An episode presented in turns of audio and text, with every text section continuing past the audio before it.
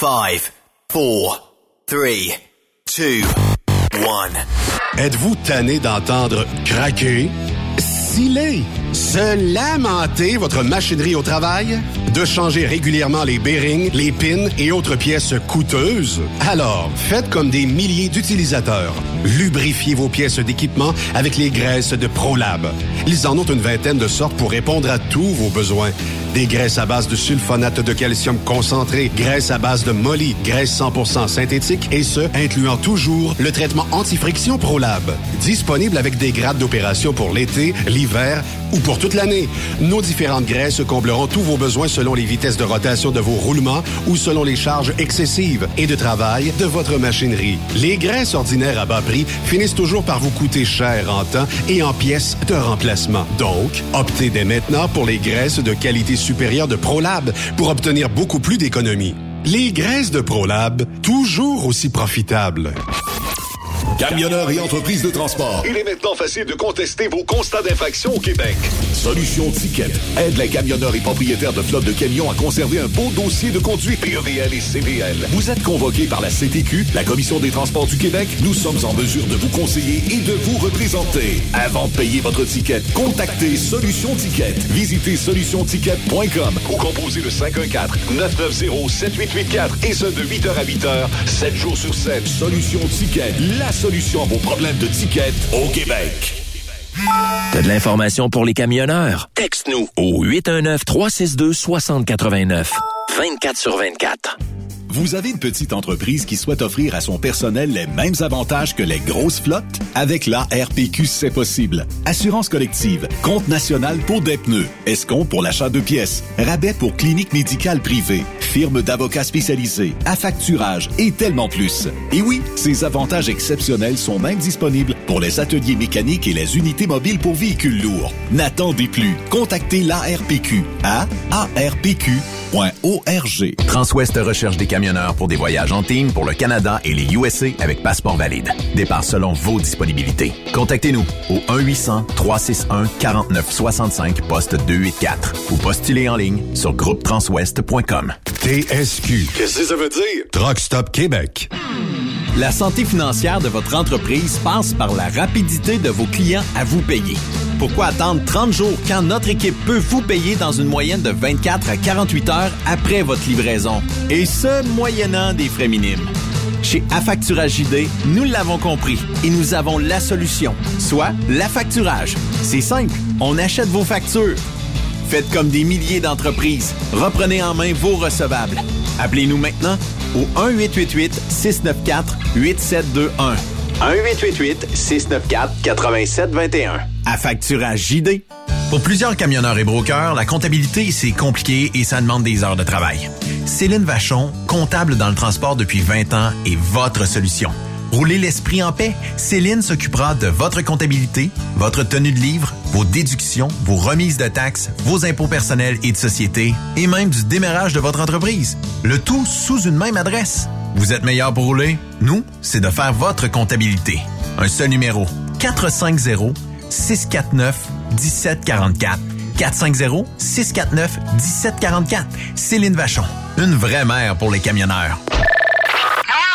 Pour rejoindre l'équipe de Truck Stop Québec, de partout en Amérique du Nord, compose le 1-855-362-6089. Par courriel, studio à commercial truckstopquebec.com. Sinon, via Facebook. Truck Stop Québec, la radio des camionneurs. Parfois, la recherche d'un emploi, c'est compliqué et ardu. Ça, c'est parce que t'es jamais venu porter ton CV chez Transport Gilmire. C'est simple. Chez Gilmire, t'as la possibilité d'être basé à Montmagny, Longueuil, Toronto ou Lapocatière. Les équipements sont récents. On offre également un bonus à chaque trois mois. Sans oublier que tu seras payé au millage réel parcouru. Et bienvenue aux nouveaux diplômés. On a tout ce qu'il faut pour te plaire. Pour plus d'informations, RH en commercial gilmire.com ou le 418 248 3030 poste 285. Et sur le web, gilmire.com. Votre entreprise est à la recherche de bons candidats? Vous désirez recruter parmi nos visiteurs? Nous vous offrons l'ambiance et l'endroit pour recruter vos nouveaux candidats. Vous recherchez des conducteurs classe 1 ou classe 3, des mécaniciens, des répartiteurs, caristes, étudiants ou finissants? Offrez-vous la foi Emploi Camionnage du 6 avril prochain à l'hôtel Montarville de Boucherville. Notre réputation n'est plus à faire, car nous travaillons depuis les six dernières années pour votre succès. Contactez Jean Raymond au 514-923-8531 ou par courriel à jraymond.foiemploi en commercial gmail.com. TSQ. Oh ouais? C'est Truck Stop Québec. Cette émission est réservée à un public averti. Averti de je sais pas quoi, mais on vous le redit. Truck Stop Québec. Les- les- Ah, on commence?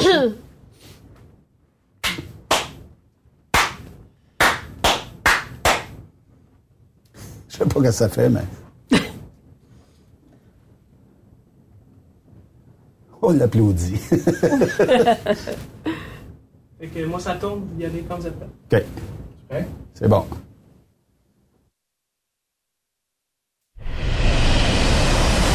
Vous écoutez TSQ Truck Stop Québec. La radio des camionneurs avec Benoît Thérien.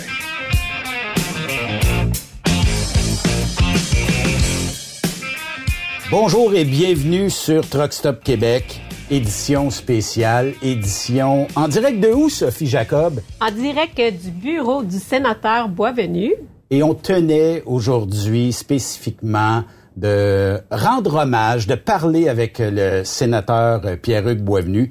Et allons tout de suite lui jaser. Ardent défenseur des victimes d'actes criminels, il milite pour une meilleure justice et plus de sécurité dans nos villes. Personne ne peut être contre ça. Voici la chronique du sénateur Pierre-Hugues Boisvenu. Monsieur Boisvenu, c'est presque le temps que vous quittiez le Sénat. Pas parce que ça vous tente plus d'en faire, mais parce que, bon, à un moment donné, euh, il y a comme une loi qui dicte le fait que vous devez partir. Est-ce que ça vous rend nostalgique un peu? Beaucoup, beaucoup. Euh, je pense que je, je quitte le Sénat quand je suis à mon meilleur. Ouais. Euh, D'une part, puis d'autre part, je le quitte aussi à la veille, possiblement d'un changement de gouvernement où les conservateurs pourraient revenir au pouvoir, où on aura à rebâtir ce que Trudeau a débâti. Donc peut-être des belles années à venir.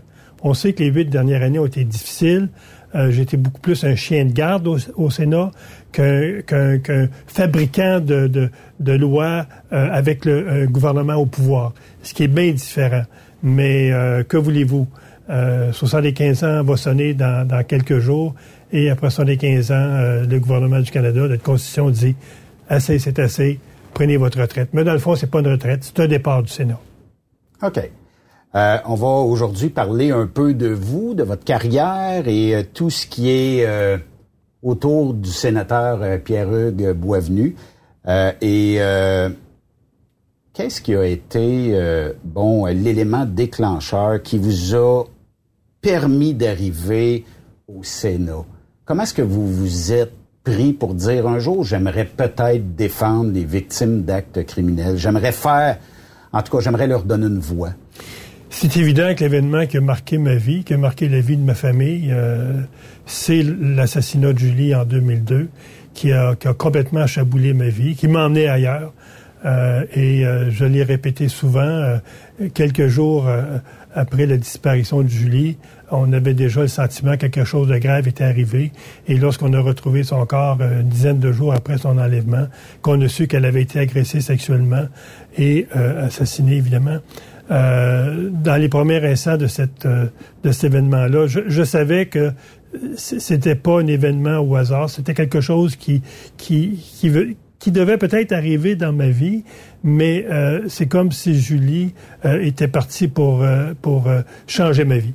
Et je l'ai senti dans les premières semaines, à chaque soir quand je pensais à ma fille, euh, on avait comme une espèce de dialogue, euh, je dirais spirituel entre les deux. Puis je savais que ma vie, euh, ma vie irait ailleurs. Donc c'est vraiment cet élément-là que, que, que tout changé. Euh, et cet élément-là qui m'a amené aussi à comprendre comment le système de justice à cette époque était basé sur les droits des criminels plutôt que sur les droits des victimes. Les droits n'existant pas à cette époque-là. Euh, donc tout au long du cheminement qui a conduit à, à- pas l'accusation, mais aux, euh, condamnations de l'assassin de Julie, où on a appris que c'était un récidiviste, on a appris qu'il y avait eu des sentences bonbons pour avoir commis un geste similaire avec une femme ailleurs au Québec, en Gaspésie entre autres, un viol, une séquestration. Je me suis dit, ça n'a aucun sens. D'une part, que le système traite de façon aussi mou des, des violeurs, et c'est pas, c'est pas c'est pas correct qu'on mette toute l'attention sur le criminel alors qu'on lui dit tu as le droit de garder silence, tu as le droit d'avocat. Puis on tasse complètement les victimes, surtout les familles, parce que la victime est assassinée, euh, les familles font pas partie du décor du système de justice. C'est tout ça, dans le fond, qui m'a amené à une très grande réflexion de dire ma vie va être ailleurs dorénavant, puis euh, je plonge, puis je vais, je vais faire de mon mieux pour changer le système, pour euh, aller chercher des droits pour les familles, pour faire en sorte que les familles aient plus de droits, sinon autant de droits que les criminels. Donc, c'est vraiment à partir de ce moment-là où est-ce que votre mission, c'est, on va dire, un peu éclairée, puis en fait, comme c'est Julie qui vous a ouvert la voie, tout ça. Euh, ça a été quoi, peut-être, les premières étapes par la suite de ça? Parce que vous aviez un deuil à vivre aussi au travers de tout ça, puis vous, vous avez continué aussi à aller de l'avant en politique. Hmm. Comment est-ce que tout ça s'est dessiné pour la suite des choses? Par, une, par une, raide de moto. Je faisais beaucoup de motos à cette époque-là. Et euh, vers le mois d'août, on ne savait pas encore qui avait assassiné Julie. Euh, je suis parti en moto une semaine. J'étais au lac Saint-Jean, euh, j'étais un petit peu dans le bas du bas Saint-Laurent.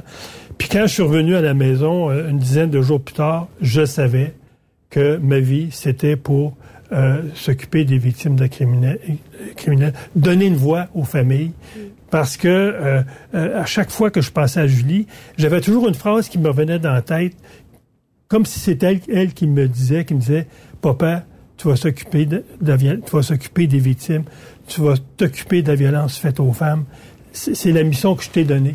C'est comme ça, s'imprégnait à tous les soirs que je pensais à elle. C'est comme une espèce de, phrase qui se répétait. Puis quand je suis revenu de ma, ma, raide de moto, je savais que je me dirigeais vers ça. Puis je me souviens, je suis arrivé à la maison, puis j'avais dit à ma conjointe de l'époque, je sais ce que Julie me demande de faire.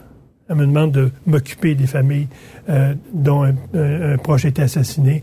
Puis c'est ça que, je vais faire dans les prochaines, les prochaines années. C'était déjà euh, écrit dans le ciel. Est-ce que vous devez parler à des politiciens? Est-ce que vous devez entrer en contact avec certaines personnes pour dire ça m'intéresse de porter la voix des victimes d'actes criminels? Est-ce qu'à l'époque, vous avez des pourparlers euh, ne serait-ce qu'avec M. Harper, ne serait-ce qu'avec d'autres politiciens pour dire j'aimerais ça être sénateur? Euh, avec le fédéral, ça a été plus tard parce que euh, la première, le premier contact que j'ai eu avec le gouvernement, moi, c'était avec l'IVAC.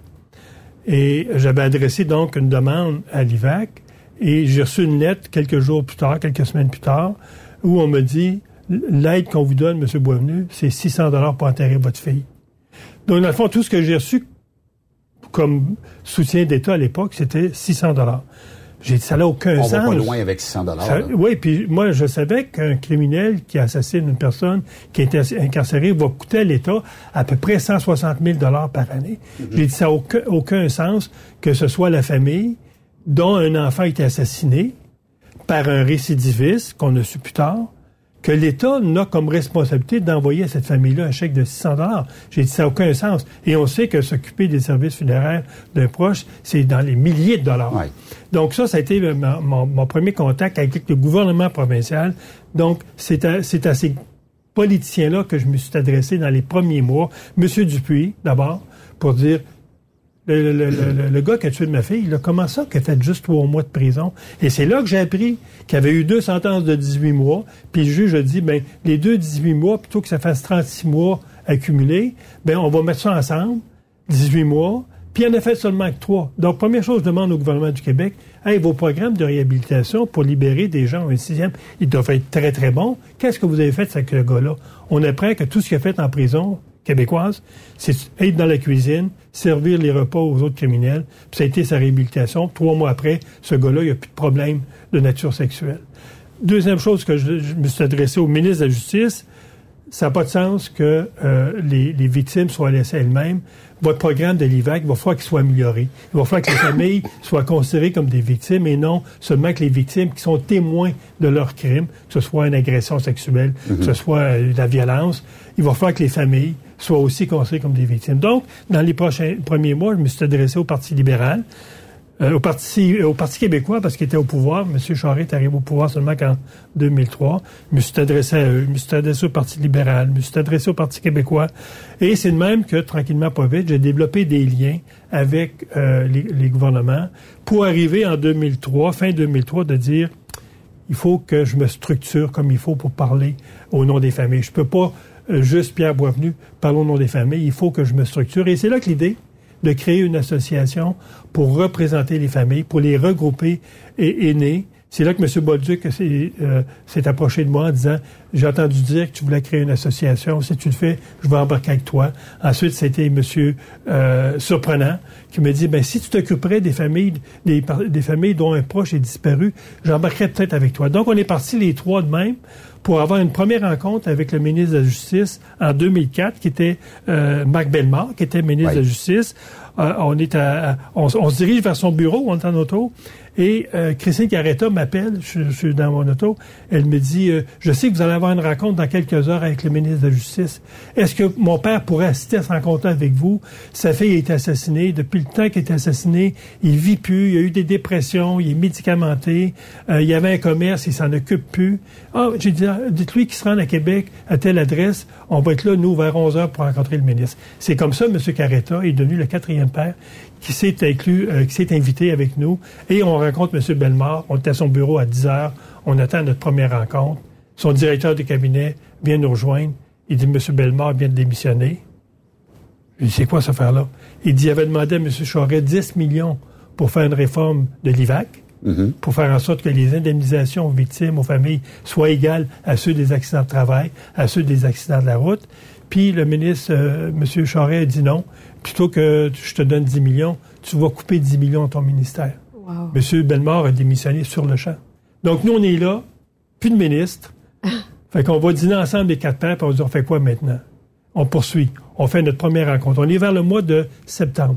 On dit, on fait une première rencontre des familles en décembre.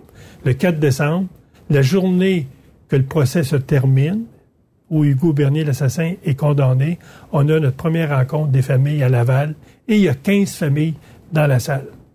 Et c'est la première rencontre de l'association.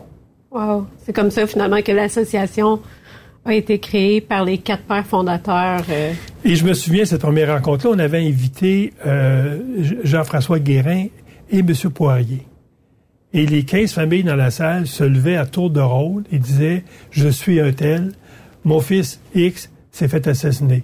L'autre se levait, je suis Madame Untel, mon mari X s'est fait assassiner, etc. Un après l'autre de même. Et là, je, voyais toujours Jean-François, puis Poirier qui était là, puis eux, c'est la première fois qu'ils rencontraient autant de familles en même temps qui ont vécu des, drames similaires. Donc, ça a été très marquant comme première rencontre.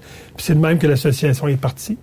Est-ce que toutes ces émotions-là, parce que je veux dire, il doit y avoir quand même une certaine frustration puis une certaine rage de réaliser à quel point, un peu comme dans votre histoire, euh, de savoir que c'était un récidiviste puis que ça a tellement été mal géré que finalement euh, votre fille en est décédée.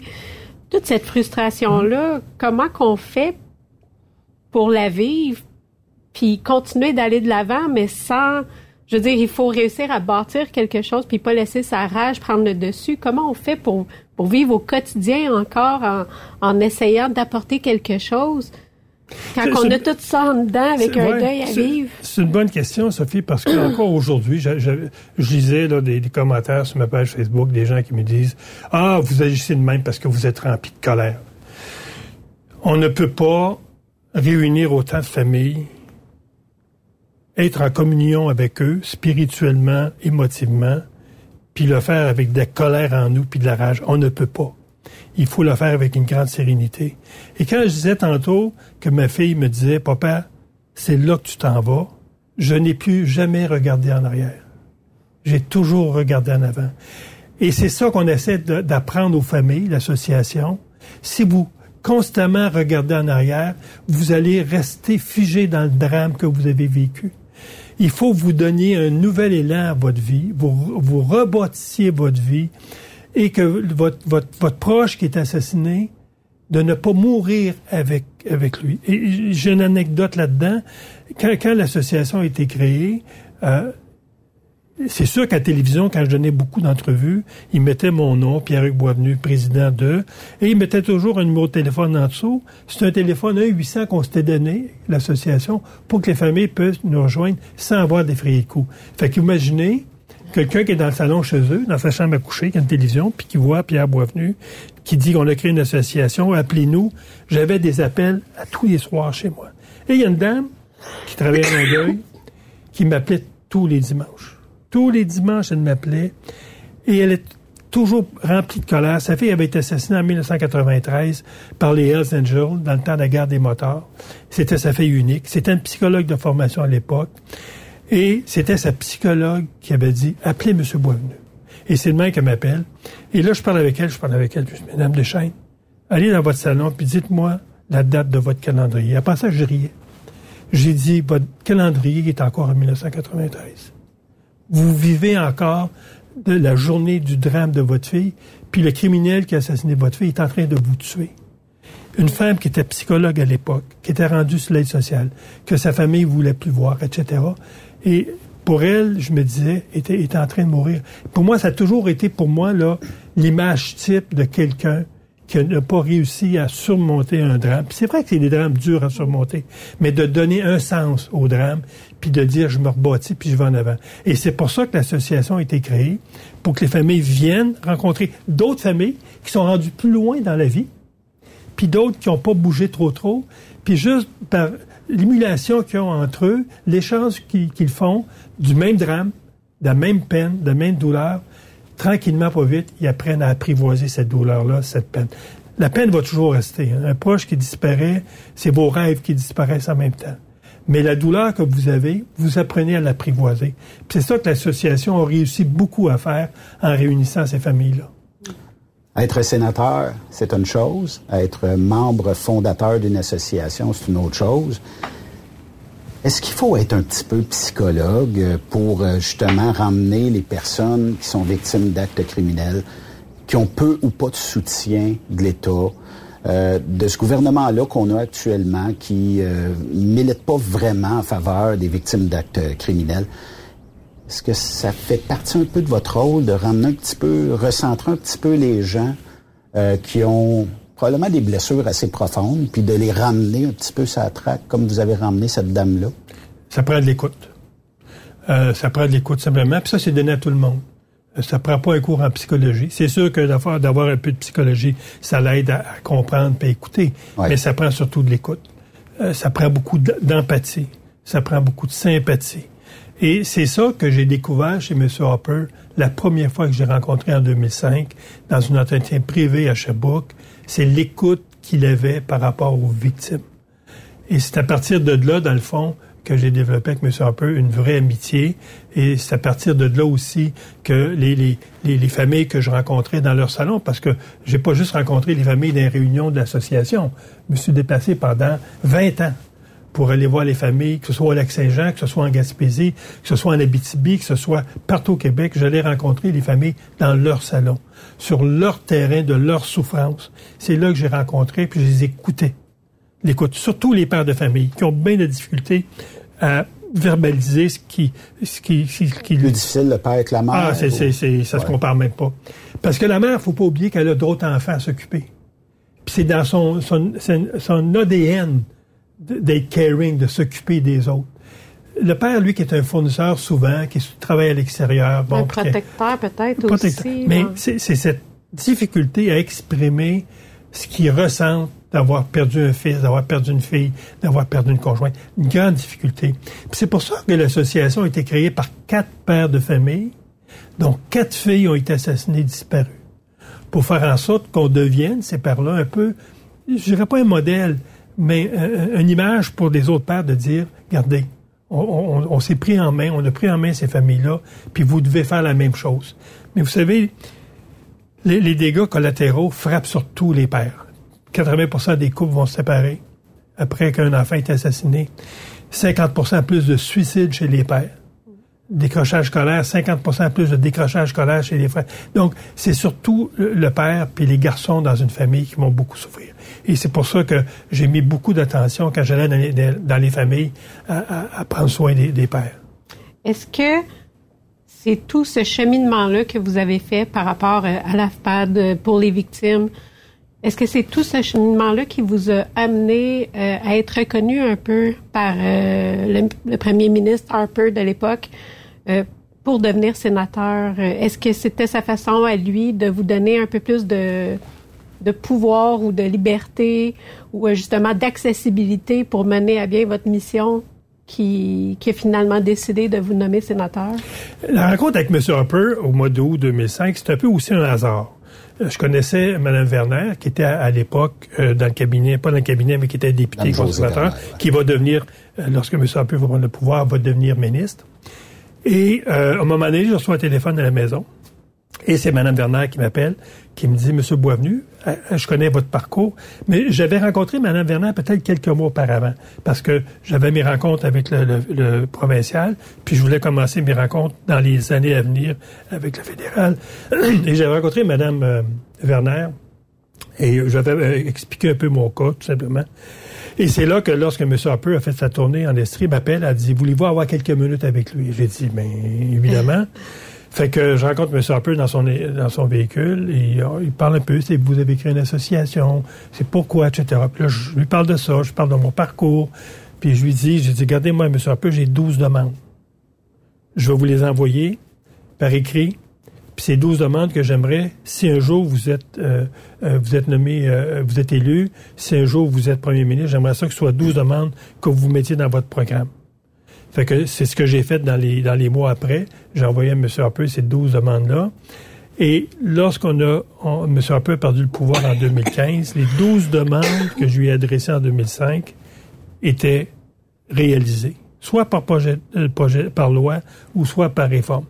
Et c'est à partir de cette rencontre-là, avec M. Harper, que j'ai développé au cours des années après des rapports euh, plus étroits avec le caucus des conservateurs du Québec. En 2007-2008, j'ai commencé à citer une fois par année au caucus conservateur, juste pour leur parler comment on, évoluait à l'association, euh, comment aussi nos attentes changeaient parce qu'on avait plus de familles qui se joignaient à nous. Et c'est de même que 2007, j'ai fait la campagne avec M. Harper. Euh, 2009, j'ai fait la campagne avec lui comme un peu comme porte-parole des victimes, comme comme euh, partenaire et euh, qui m'a conduit en, 2000, en 2010 à avoir recevoir un appel téléphonique de, de M. Harper. Ce moment-là est mémorable pour vous, j'imagine. Hein? Mémorable pour deux, raisons. D'abord, j'étais j'étais en Europe avec ma famille chez mon, mon neveu qui travaillait à Strasbourg. Et cette journée-là, le 4 janvier 2010, euh, ma nièce était sur la table d'opération, se faisait opérer pour euh, une maladie de crâne. Euh, qui était, il était 10 heures le matin, euh, elle nous avait appelé l'hôpital, je rentre à la salle d'opération, 10 heures et deux, je reçois l'appel de M. Harper, euh, de sa secrétaire, M. Harper, vous vous parlez, fait que la patate a fait, a fait comme ça. Parce que je ne savais pas que, que mon nom était dans, dans, le collimateur des sénateurs, mais je savais, pour avoir eu quelques rencontres auparavant avec du personnel de son bureau, euh, que M. Harper aimerait vous avoir dans l'appareil politique, quelque part. Je savais pas trop trop. C'est-tu à la commission de libération? C'est-tu au service correctionnel? C'est-tu dans le bureau de l'ombudsman des victimes? Je, ne savais pas trop trop. Quand M. Harper me prend l'appel à 10h04, bonjour, Pierre Hugues. C'est là qu'il m'a appelé Pierre Hugues. C'était personnel. très personnel. Ouais. Pierre il connaissait un petit peu son français. Il, son français était un petit peu moins bon à l'époque, mais il est devenu meilleur après. Il dit, euh, euh, c'est. Stephen. Il dit, euh, j'ai appris que vous étiez en France, ça va bien. Je dis, oui, monsieur le premier ministre, ça va très, très, bien. Il dit, voulez-vous vous joindre à mon équipe? J'ai dit, oui, monsieur Harper. Je dit, j'aimerais, je connais bien le caucus, j'aimerais ça joindre. Il dit, j'ai pas de sénateur pour vous. Pour toi. Oh. j'ai dit, vous savez, j'ai encore beaucoup de choses à faire à l'association, au gouvernement du Québec, les lois. Il dit, oui, mais vous savez, on s'en va en élection bientôt. Il était minoritaire. Il dit, mhm. ça nous prend un, représentant des victimes chez, chez, nous. On a seulement que cinq députés élus. Euh, nous, on avait à l'époque, bon, on avait cinq députés élus. Il dit, j'aimerais ça vous avoir comme sénateur. J'accepte, M. Harper. je vais être un, fier représentant des victimes et je vous promets d'être un bon sénateur conservateur. Mais il dit, vous me promettez, vous me promettez une autre chose. Il dit, vous savez, j'ai une réforme du Sénat. Si la réforme passe, vous allez être sénateur seulement avec 8 ans. Et euh, euh, vous, vous, devez vous représenter après 8 ans parce que ça va être un Sénat élu. Est-ce que vous vous engagez à respecter cette condition-là si ma réforme passe? Oui, M. Harper, je vais accepter votre réforme. C'est le même, ça s'est complété. On a fini un peu en, parlant un peu des priorités, puis dire euh, euh, qu'est-ce qui me tenait à cœur. C'est là que je lui ai dit, M. Harper, vous savez, ce qui me tient beaucoup à cœur, c'est la Charte des droits des victimes. J'aimerais ça que euh, on a... aurait peut-être pu porter un autre nom. Peut-être un autre nom. Moi, j'aurais ça que la loi Est-ce qu'on peut le dire? Est-ce qu'on peut le dire? Oui, on peut dire la loi Julie Boisvenu, comme on a la loi Barbe, là, euh, Mme Garbe qui est assassinée, comme on a la loi du petit Lacasse qui était assassiné aussi en 2004 à Laval. Donc, on, tente de donner des noms à, nos lois pour que la loi ait euh, une personnalité particulière. Facilement que l'entretien se termine. Donc, je dois me rendre à Ottawa pour euh, être euh, pas assermenté, mais être reçu sénateur, parce que euh, le Parlement ne siégeant pas, euh, le Parlement reprenait juste en mars 2010. Il y M. Harper avait prorogé le Parlement en décembre. donc, je dois me rendre à Ottawa. mais il faut, faut pas que je l'annonce tant aussi longtemps que je suis pas assermenté sénateur au mois de mars. Donc, le 28, je suis à Ottawa. Et là, il y a un journaliste, de, je me souviens, un journaliste de, de, de, de pas Trois-Rivières, M. Sherbrooke, qui m'appelle. On a oui dire que M. Harper, vous avez appelé... Ça jase. Ah, ça jase. J'ai dit non, j'ai aucune idée. J'ai dit moi, je suis à Ottawa là, pour euh, rencontrer des fonctionnaires euh, dans le cadre là, de, de, des projets de loi que je vais soumettre à M. Harper. J'ai pas, j'ai pas une nouvelle. Fait que faut pas que je parle parce que si je parle, euh, tu, tu, tu dévoiles le secret d'État et ta nomination est, est, est faite là. Donc, c'est de même, je me suis rendu à Ottawa. Mais le, le, lendemain, euh, je pense le 11, on se souvient qu'est-ce qui est arrivé. Il est arrivé. C'est quoi le 11 euh, janvier? Je pense qu'il y a eu euh, le, tremblement de terre à Haïti. Donc, tout ça aussi chamboulé les, les, choses. Je devais rencontrer M. Harper durant cette semaine-là. J'ai pas pu le rencontrer parce qu'il est arrivé le tremblement de terre à Haïti. Et c'est de même, dans le fond, que tout a été un peu retardé. Mais j'ai été assermenté le 3 mars 2010 à Ottawa. Pourquoi les conservateurs versus peut-être d'autres partis, on peut s'entendre, qui n'ont pas travaillé très fort pour les victimes, mais pourquoi les conservateurs? Pourquoi euh, être dans l'organisation, être dans l'équipe des conservateurs? Pourquoi c'était important pour vous? Quand j'ai quand j'ai contacté les, tous les partis politiques fédéraux, euh, à l'époque, on parle du NPD, on parle des libéraux, on parle des conservateurs, les trois partis principaux et le bloc. Euh, j'ai rencontré tous les partis, sauf deux, qui m'ont jamais répondu à mon appel, le NPD et les libéraux. Euh, j'ai rencontré euh, le, bloc à quelques reprises, M. Duceppe, qui était très sympathique à la situation des victimes, mais très peu ouvert à nos réformes.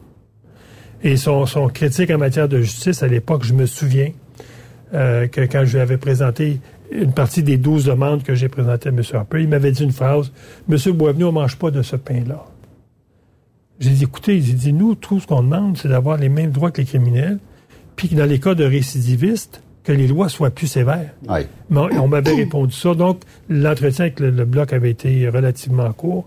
Et c'est vraiment euh, le Parti conservateur qui a ouvert ses portes. Et euh, quand j'ai eu l'entretien avec M. Harper en 2010, quand il m'avait euh, appelé pour être nommé sénateur, il m'avait dit une phrase aussi qui, que j'ai retenue. M. Boisvenu, nous allons être le parti des victimes. Et ça, ça m'avait aussi frappé, qui m'avait aussi beaucoup incité là, à accepter l'emploi de sénateur. Donc, euh, tout simplement, c'est que c'est le parti, le parti conservateur était le seul parti qui a répondu aux attentes d'association. Il faut dire qu'en 2010, l'association avait déjà 620 familles membres. Donc, c'est beaucoup. Euh, et on avait une notoriété par rapport au gouvernement du Québec. Euh, on avait fait des réformes au niveau québécois parce que le, les familles étaient reconnues victimes. Euh, les indemnisations avaient été euh, jumelées avec celles des accidents de travail et des, accidents de la route. Donc, on avait beaucoup, beaucoup progressé au Québec. Et ça, ça avait donné une notoriété.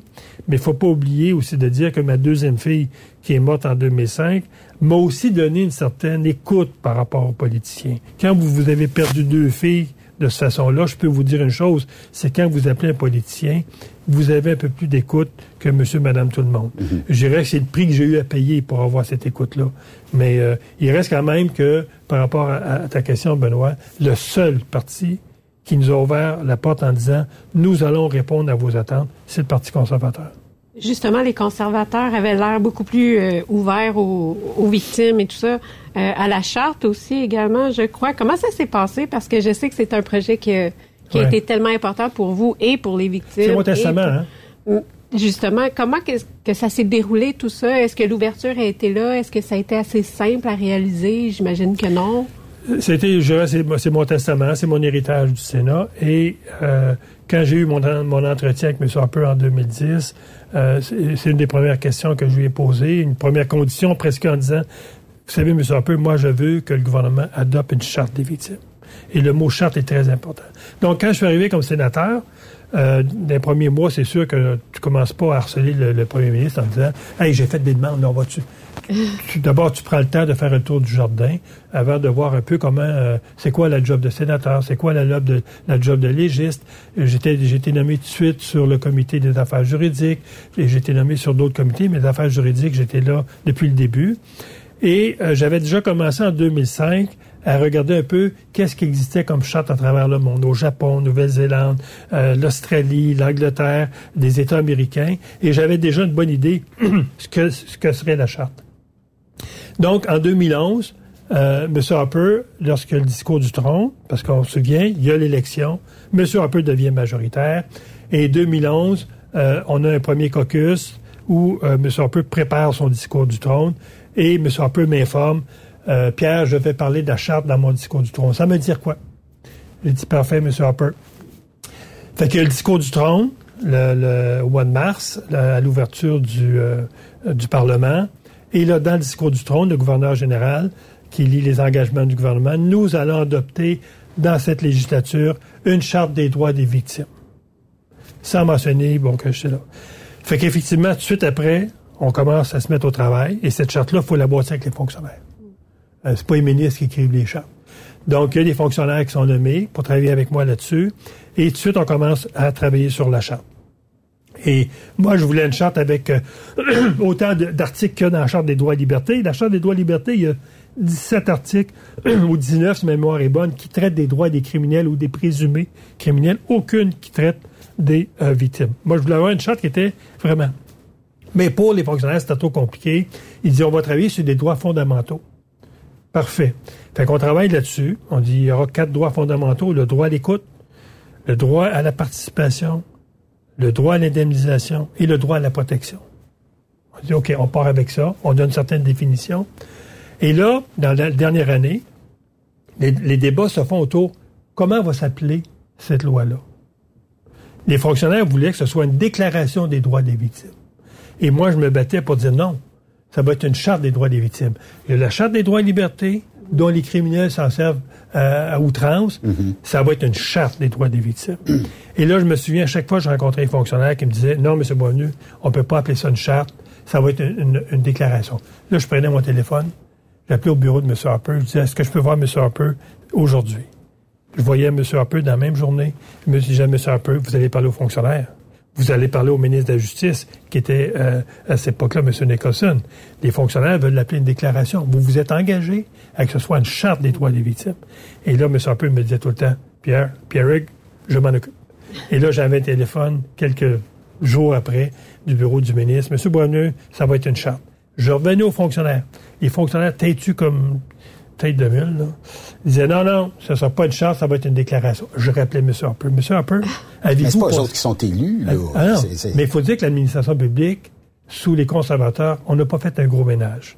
On a eu beaucoup de hauts fonctionnaires qui étaient encore des libéraux, puis qu'eux, une charte, ça lui puait au nez.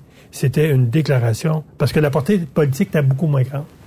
Et lorsque M. Harper a déposé le projet de loi euh, et ou la déclaration qu'il a fait, il l'a fait en Ontario, j'étais là avec lui dans le coin de Toronto, et euh, M. Harper a, déposé le projet de loi publiquement en disant nous, nous déposons aujourd'hui à la Chambre des communes le projet de loi de la Charte des droits des victimes. Et il m'avait amené un projet de loi, parce que moi, je déposais après ça au Sénat le, même projet de loi, et c'était la Charte des droits des victimes. Et ça, c'était un combat, je dirais, plus grand, euh, plus énergique que de bâtir la Charte. Et ça, ça a été pour les victimes. Lorsque, monsieur, lorsque M. Harper a invité une soixantaine de victimes à Ottawa, lorsque la charte a été adoptée, euh, il avait invité une soixantaine de familles de victimes. Et comment les victimes étaient fières, contentes d'avoir leur propre charte. Quelqu'un qui les écoute. Quelqu'un qui les écoute? Oui.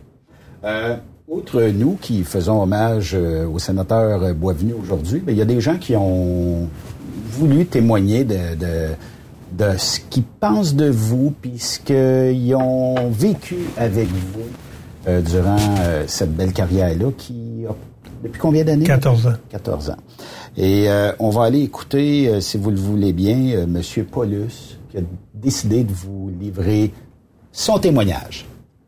Le nom de Pierre-Hugues Boisvenu et le mot justice sont deux synonymes. Depuis l'assassinat de sa fille Julie en 2002, il consacre sa vie à améliorer notre système de justice, trop souvent défaillant pour les victimes d'actes criminels et les familles des victimes. Au cours de son mandat de 13 ans en tant que législateur au Sénat, le sénateur Boisvenu a un bilan législatif hors du commun. Il a fait adopter plus de 25 lois, en plus d'être le parrain de la Charte canadienne des victimes, qui a été adoptée à l'unanimité par tous les partis à la Chambre des communes en 2014 et au Sénat en 2015. Tout un exploit et il mérite tous les honneurs qui lui reviennent aujourd'hui. Au nom du caucus du Québec du Parti conservateur du Canada, je tiens à remercier le sénateur Boisvenu pour son engagement envers les victimes d'actes criminels ainsi qu'envers tous ses collègues au sein du caucus. Et à toi, Pierre Hugues, je sais que tu prends ta retraite du Sénat, mais que tu continueras toujours de t'investir pour les victimes d'actes criminels. Merci. C'est un beau témoignage de M. Paulus. Vous savez, les, deux caucus, le caucus du Québec comme le caucus euh, national, c'était un peu ma deuxième famille. Pendant 14 ans, euh, ces deux caucus-là m'ont supporté de façon infaillible. Jamais euh, j'ai eu un député euh, du Canada anglais ou du Québec qui a critiqué le travail que j'ai fait. Euh, et j'ai pris la parole souvent aux deux caucus sur des projets de loi que je présentais ou sur des situations que je dénonçais pour qu'à la Chambre des communes comme au Sénat, qu'on puisse prendre la parole à différentes occasions. Et j'ai eu un appui énorme. Mais je, je, je, je leur ai retourné le même appui. Parce que vous savez que présenter un projet de loi à la Chambre des communes, c'est compliqué. C'est un tirage au sort. Vous pouvez être trois centièmes avant de pouvoir. Au Sénat, c'est vous pouvez déposer un projet de loi quand vous voulez. Donc, j'ai déposé au moins une dizaine de projets de loi de mes collègues députés qui, avaient des causes particulières dans leur comté, dans leur circonscription, qui m'ont demandé veux-tu déposer un projet de loi à mon nom euh, au Sénat? Puis s'il est adopté au Sénat, ben lorsqu'il revient à la Chambre, il va être étudié en priorité. Donc, j'ai eu avec mes collègues de chambre une très grande complicité à tous les niveaux, au niveau amitié, au niveau professionnel. Et je pense qu'ils me l'ont bien rendu, comme, comme Pierre Paulus tantôt a fait un très beau témoignage. J'en ai fait un très beau dans, dans le bulletin euh, spécial de l'AFPAD du mois de janvier qui, euh, qui rend aussi honneur à ces 14 ans que j'ai pas ça. Ils disent 13 ans, mais c'est 14 parce qu'ils oublient de compter 2010. C'est pour ça. Ça fait comme ça. ouais. Avant d'aller en pause, votre, vos filles seraient le plus fiers de quoi? Aujourd'hui, en 2024, de voir leur père? Quelle serait la réalisation, le projet dont elles seraient le plus fières?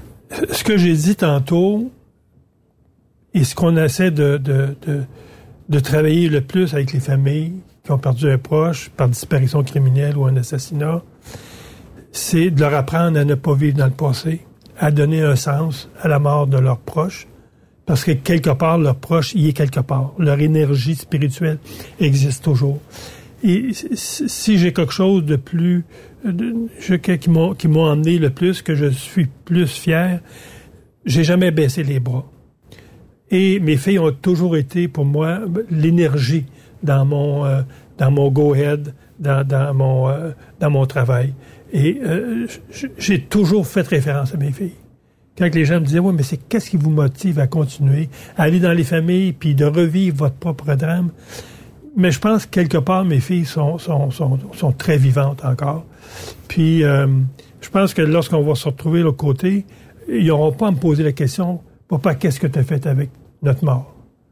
Je pense qu'ils vont me dire, papa, on est content de ce que tu as fait avec le peu de temps qu'on a vécu avec toi, 27 ans toutes les deux. Mm-hmm. Je pense que c'est ça que ma, grande fierté, là, c'est de, d'avoir cheminé avec mes filles pendant toutes ces années-là sans baisser les bras, puis euh, en allant toujours voir les familles, euh, euh, aller à leur écoute, aller avec, avec l'amour que mes filles m'ont donné.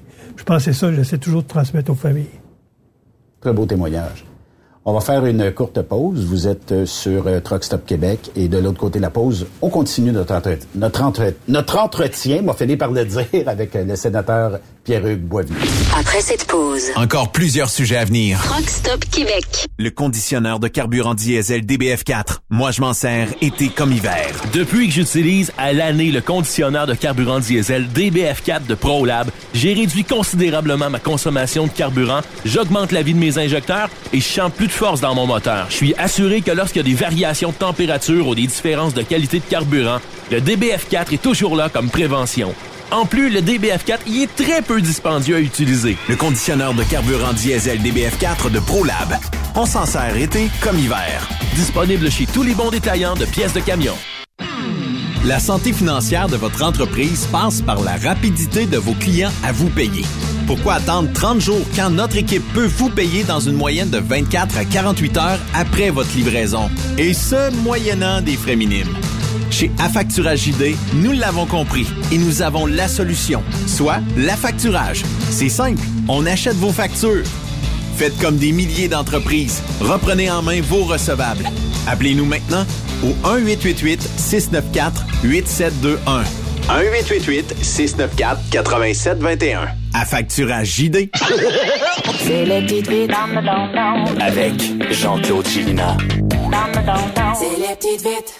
Merci, Abbé Labo, Yannick, pour vous aider. Oui, bonjour, je suis c'est, euh, quelqu'un qui répare des vitres d'auto.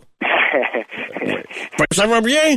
Ben oui, ça va très bien. Ouais, je suis dans un stationnement, je viens de remarquer une craque dans mon pare-brise. Êtes-vous sérieux? Ouais. C'est-tu vrai que c'est mieux de la faire réparer le plus vite possible? C'est préférable pour vous, ouais. Ah, laisse faire, finalement, la craque, c'était juste euh, mon beau-frère qui est penché devant ma voiture. Pas de trouble. OK, bonne journée. Salut, Richard, bonne journée. Fitness, bonjour. Oui, tu Club Piscine, hein? Oui. Comment ça va? Ça va bien, vous? Ça va très bien. Euh, j'ai pas besoin de vos services, mais je me suis dit qu'à cette site de l'année, ça devrait être tranquille un peu dans le domaine de la piscine. Un peu. Ouais, fait que là, euh, j'ai appelé pour vous désennuyer. Ah, ben c'est bien gentil. J'ai une coupe de devinettes de piscine pour vous. Allez-y. OK. Alors attention, première énigme, je suis chaud et je fais des bulles. Qui suis-je? Un, un, spa? Non, malheureusement, on cherchait un petit pet dans une piscine. Ah, c'est pas pire. Une deuxième, je suis al dente et rétro. Qui suis-je? Aucune idée non plus. Un spaghetti mauve qui flotte dans ma piscine. Et ensuite, une dernière devinette. Savez-vous c'est quoi la différence entre mon spa et ma femme? Mm, aucune idée. Il y en a pas les deux, mon voisin m'a vu tout nu dedans. voilà qui complète au drame Marie-Hélène Thibert et à l'éclairage pour le téléphone Bombe de Jardin. Bonne journée! Merci vous aussi. Mécanique bien bonjour. Oui, bonjour, ton garage, hein? Oui. Vous réparez des tailleurs, vous autres, hein? Ah, ça devrait. OK, parce que ma femme a pris du poids puis elle vient de se graffiner le ventre. ouais. OK, bonne journée. Bye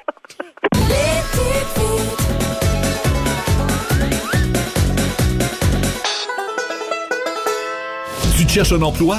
Le 6 avril prochain, on t'invite à la fois Emploi Camionnage qui aura lieu à l'hôtel Mortagne de Boucherville. Les meilleures entreprises. Les meilleurs emplois disponibles pour toi. Conducteur classe 1 et classe 3. Mécanicien, répartiteur, cariste, étudiant, finissant. Bref, apporte ton CV et viens parler de ton futur avec plusieurs entreprises de transport. Déplace-toi, viens nous voir. Tu ne le regretteras pas.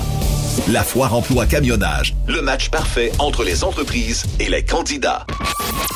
Camionneurs et entreprises de transport. Il est maintenant facile de contester vos constats d'infraction au Québec. Solution Ticket aide les camionneurs et propriétaires de flottes de camions à conserver un beau dossier de conduite PEVL et CVL. Vous êtes convoqué par la CTQ, la Commission des transports du Québec. Nous sommes en mesure de vous conseiller et de vous représenter. Avant de payer votre ticket, contactez Solution Ticket. Visitez solutionticket.com ou composez le 514-990-7884 et ce de 8h à 8h, 7 jours sur 7. Solution Ticket, la solution à vos problèmes de ticket au Québec. Vous écoutez truckstopquebec.com. Pour rejoindre l'équipe de Truck Stop Québec, de partout en Amérique du Nord, compose le 1-855-362-6089. Par courriel, studio à commercial truckstopquebec.com. Sinon, via Facebook. Truck Stop Québec. la radio des camionneurs. Truck Stop Québec. Vous avez une petite entreprise qui souhaite offrir à son personnel les mêmes avantages que les grosses flottes? Avec la RPQ, c'est possible. Assurance collective, compte national pour des pneus, escompte pour l'achat de pièces, rabais pour clinique médicale privée, firme d'avocats spécialisés, affacturage et tellement plus. Et oui, ces avantages exceptionnels sont même disponibles pour les ateliers mécaniques et les unités mobiles pour véhicules lourds. N'attendez plus. Contactez l'ARPQ à arpq.org.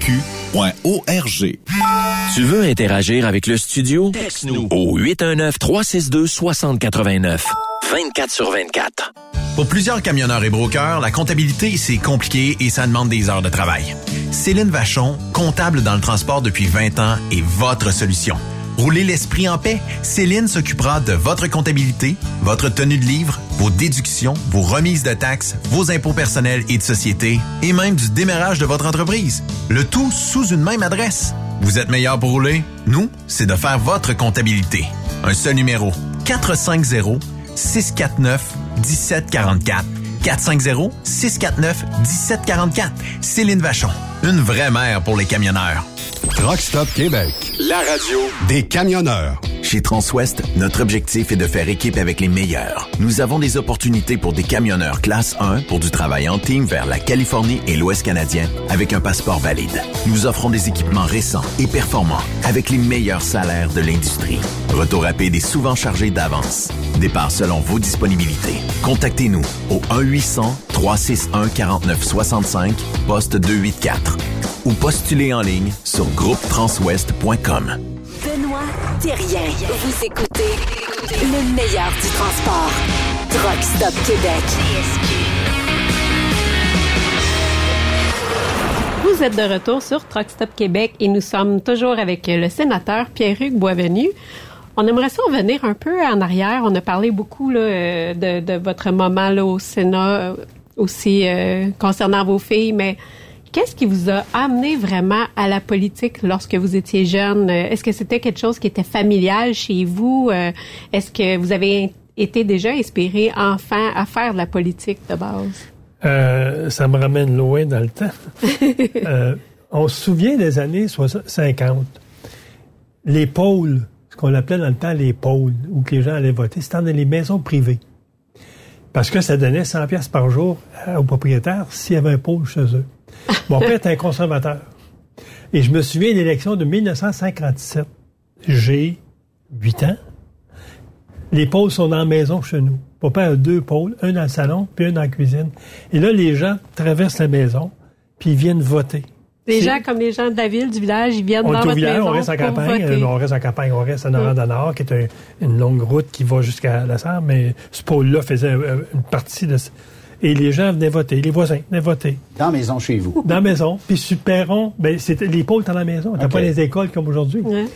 Puis euh, les gens, quand ils sortaient, ils, ils- on avait un petit perron en avant, ils placotaient de politique. Fait que moi, je trouvais ça fascinant de voir les voisins venir ramasser un petit papier, mettre ça dans une urne. Ça a été mes premières euh, expériences. Puis c'est vrai qu'à la maison, papa et maman parlaient souvent de politique. Quand il y avait une campagne, ils parlaient souvent de politique. Et euh, de fil en aiguille, quand je suis vieilli, puis à 13, 14, 15 ans, euh, le père de Trudeau est élu. Il vient, j'ai 14 ans, je pense, à l'époque, il vient à Rouen. C'est en 1967, donc j'ai plutôt 18 ans. Il vient à Rouen, et euh, c'est l'année de la Confédération où on donne des paquets d'argent aux villes pour faire des monuments. Et Rouen reçoit une subvention pour faire un théâtre.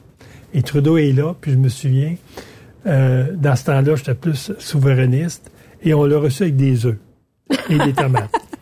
Donc, ça a été mes premières expériences vraiment en politique d'être... euh, Et à, à 16-17 ans, euh, j'étais membre d'un parti politique, parce que c'est- c'est 14 ans, je pense, et je travaillais dans les pôles quand il y avait une élection, comme scrutateur ou comme représentant. Donc, très jeune, là, j'étais là-dedans. Puis quand je, je suis euh, rentré à l'université, je suis devenu président du syndicat. Donc, j'ai fait un peu de syndicalisme syndical. Qui dit fait de syndicalisme fait de la politique. Donc, c'est de même, de fil en aiguille, que je suis, euh, je suis, euh, j'ai été impliqué dans la politique. On est loin active. des conservateurs, M. Boisvenu. On est très, très loin. On est très idéaliste. Souverainiste, syndicaliste, on est bien Ouais. loin de, de- de Ouais. ce qu'on peut connaître aujourd'hui. J'ai toujours dit, tu deviens conservateur quand tu vois ton chèque de paye la première fois. Effectivement. Mais c'était quoi le, le- le- qu'est-ce qui a fait que vous avez balancé peut-être cette vie-là, d'être Ouais. souverainiste ou d'être syndicaliste, puis Ouais. de vous lancer peut-être plus proche des idéaux conservatrices? Bon, d'abord, en 79, je travaille pour le gouvernement du Québec, je deviens haut fonctionnaire. Et c'est sûr que dès que tu deviens haut fonctionnaire, il y a un devoir de réserve. Donc, je me suis éloigné par obligation de la politique, je l'ai suivi d'un peu plus loin, et j'ai moins manifesté mes opinions publiques à cause de mes fonctions. Euh, et euh, je, je te dirais, c'est l'arrivée de M. Mulroney. Parce qu'on se souvient, il y a eu le, le- le- le référendum de 81 qu'on a, que- qu'on a perdu parce que je, militais pour le oui. Ensuite, il y a eu le référendum de 95. Oui. Ma mémoire est bonne. Et là, je suis en train de basculer vers le non. euh, parce que là, M. Mulroney avait présenté avec la, le lac Meach un accord qui faisait l'affaire du Québec, qui faisait l'affaire, mais je me disais, vaut mieux un que deux, tu perdras. Et là, je commençais à basculer. Et euh, quand Chrétien est revenu au pouvoir et le Bloc est revenu au pouvoir, euh, pour pouvoir mais, euh, le nouveau parti, c'est là que j'ai basculé en disant non. Euh, L'indépendance ne se fera pas à Ottawa, elle doit se faire, elle doit se faire à Québec. Et là, je suis devenu un peu plus, euh, un peu plus de centre droit. OK? Et c'est vraiment à la mort de Julie, c'est-à-dire à, à- à la mort de Julie, effectivement, où là, je suis devenu, euh, en termes de justice, très à droite. Et là, j'ai commencé à regarder euh, quel parti au fédéral euh, avait le plus euh, euh, tendance à défendre les victimes. Et euh, c'est vraiment à, à- à la mort de Julie où euh, je suis devenu un conservateur converti. Donc, c'est vraiment la, la justice qui vous a rapproché de Ouais. ces idéaux-là Ouais, conservateurs. c'est vraiment la justice. Ouais. Comment que vous vous êtes senti quand que vous avez appris que l'agresseur de Julie pouvait demander de d'être réinséré là, euh, dans le public? D'abord, lui était condamné sous l'Ancien Régime. OK? L'Ancien Régime fait en sorte qu'un meurtre au premier degré, tu peux demander une révision judiciaire après 15 ans. Ce qui n'existe plus aujourd'hui. On l'abolit, les conservateurs, en 2012. Et lui, donc, depuis... euh, il a tué Julien en 2002. Donc, depuis 2017, est éligible à une révision de sa sentence de 25 ans pour être euh, admissible à une libération conditionnelle. Il l'a pas fait à ce jour. J'ai des bons contacts en dedans. C'est vrai que ma situation comme président d'association, je suis connu, contrairement à tous les autres parents qui sont pas connus par le système carcéral, par les gardiens de prison. J'ai des très bonnes relations avec les agents carcéraux. Donc, je suis très informé de l'intérieur de ce qui se passe chez cet individu-là. Et je sais qu'entre 2002 et 2017, au moment où il aurait pu demander, ce gars-là a fait zéro comme effort. OK? Euh, et j'ai appris des années après, puis je me dis, bon, s'il l'a pas fait après 15 ans, il peut le faire après 25 ans. Donc, en 2022, il pouvait demander une, révision judiciaire. OK? Il l'a pas fait non plus. Et là, encore de fil en aiguille, les gens m'informent en disant, vous savez, ce gars-là en dedans, qu'est-ce qu'il fait? Il fait telle chose, telle chose, telle chose. Puis, ce gars-là n'a au- n'a aucunement progressé dans sa démarche de réhabilitation. Donc, euh, la prochaine étape, c'est 2027, où ça va faire 25 ans, et là, il est admissible une libération totale après 25 ans. Fait que c'est sûr que moi, je vais être là, à la, commission de libération. J'ai suffisamment d'informations pour dire euh, euh, voici ce qui s'est passé. J'espère aussi qu'en 2027, que le gouvernement conservateur va modifier la loi sur les libérations conditionnelles pour que les victimes puissent poser des questions aux criminels et non seulement que les commissaires puissent apporter, parce qu'actuellement, lors d'une audition à la commission, tout ce que les victimes peuvent faire, c'est comme dans un procès, c'est une déclaration des victimes, mais ils peuvent pas rétro-agir avec le criminel. Nous, moi, j'ai une loi que j'ai été posée au Sénat récemment, c'est de faire en sorte que les victimes aient le droit de parole une audience. La Charte des droits et libertés reconnaît le droit de parole, le, droit de participation. Participer à une audience, c'est pas juste de dire euh, une déclaration puis ne pas interagir. Donc, la loi que j'ai déposée, il y aurait une, une, une interrelation et les victimes pourraient poser des questions aux criminels. Pourquoi telle chose? Pourquoi telle chose? Donc, moi, j'espère qu'en 2017, s'ils se présentent devant la commission pour être libérés, que ce droit-là va être reconnu aux victimes de dire vous avez le droit de poser des questions. Et moi, avec toute l'information que j'ai, je vais dire pourquoi il te fait ça en prison? Pourquoi il te fait ça en prison? T'es pas prête à sortir. Puis moi, mon intention, c'est qu'il n'y ait pas d'autre Julie Boisvenu. Oui. Oui. Bonjour, M. Boisvenu. Un criminel qui voudrait pas répondre aux questions des familles, qu'est-ce qu'on pourrait faire? Refuser sa libération. Ce qui serait un bon point. Parce que je me dis, ça doit faire partie de ton processus de réhabilitation, de rendre des comptes à la famille, pas juste à la société. Moi, quand j'entends dire, ouais, mais il a payé sa dette à la société, il a fait 15 ans de prison. Non, la dette, là, c'est pas juste la société qui doit payer. Il doit payer sa dette à la famille. Donc, moi, je me dis, s'il n'est pas capable de répondre à la famille, qui est trop évasif, parce qu'on le sait, dans les pénitenciers fédéraux, qu'est-ce qu'on fait aux criminels? On lui montre comment agir lors de l'audience. C'est des, des, réponses après, après. Mais si les victimes peuvent lui poser des questions, que pas la réponse, mais moi je pense que ça devrait être une raison pour qu'il reste en dedans. Parce qu'il doit être redevable aussi devant la famille, pas juste devant euh, la commission. On en a parlé souvent ensemble, mais euh, on pense souvent que les crimes sont jamais assez punis. Est-ce qu'en quittant le Sénat, est-ce que ça, ça vous fait quelque chose que vous ayez parlé, vous ayez milité, mais qu'on n'ait pas réussi à faire avancer la cause des victimes d'actes criminels au point où on comprend que la peine de mort, c'est pas un mhm. sujet qui se discute vraiment encore, mais que les peines soient plus sévères, les sentences moins clémentes et qu'il n'y ait pas de sentences bonbons et qu'on puisse peut-être un peu euh, pousser les juges à rendre des comptes quand ils rendent des sentences peut-être moins... Euh, ben, quand ils rendent bonbons, les, les sentences, est-ce qu'on pourrait en venir...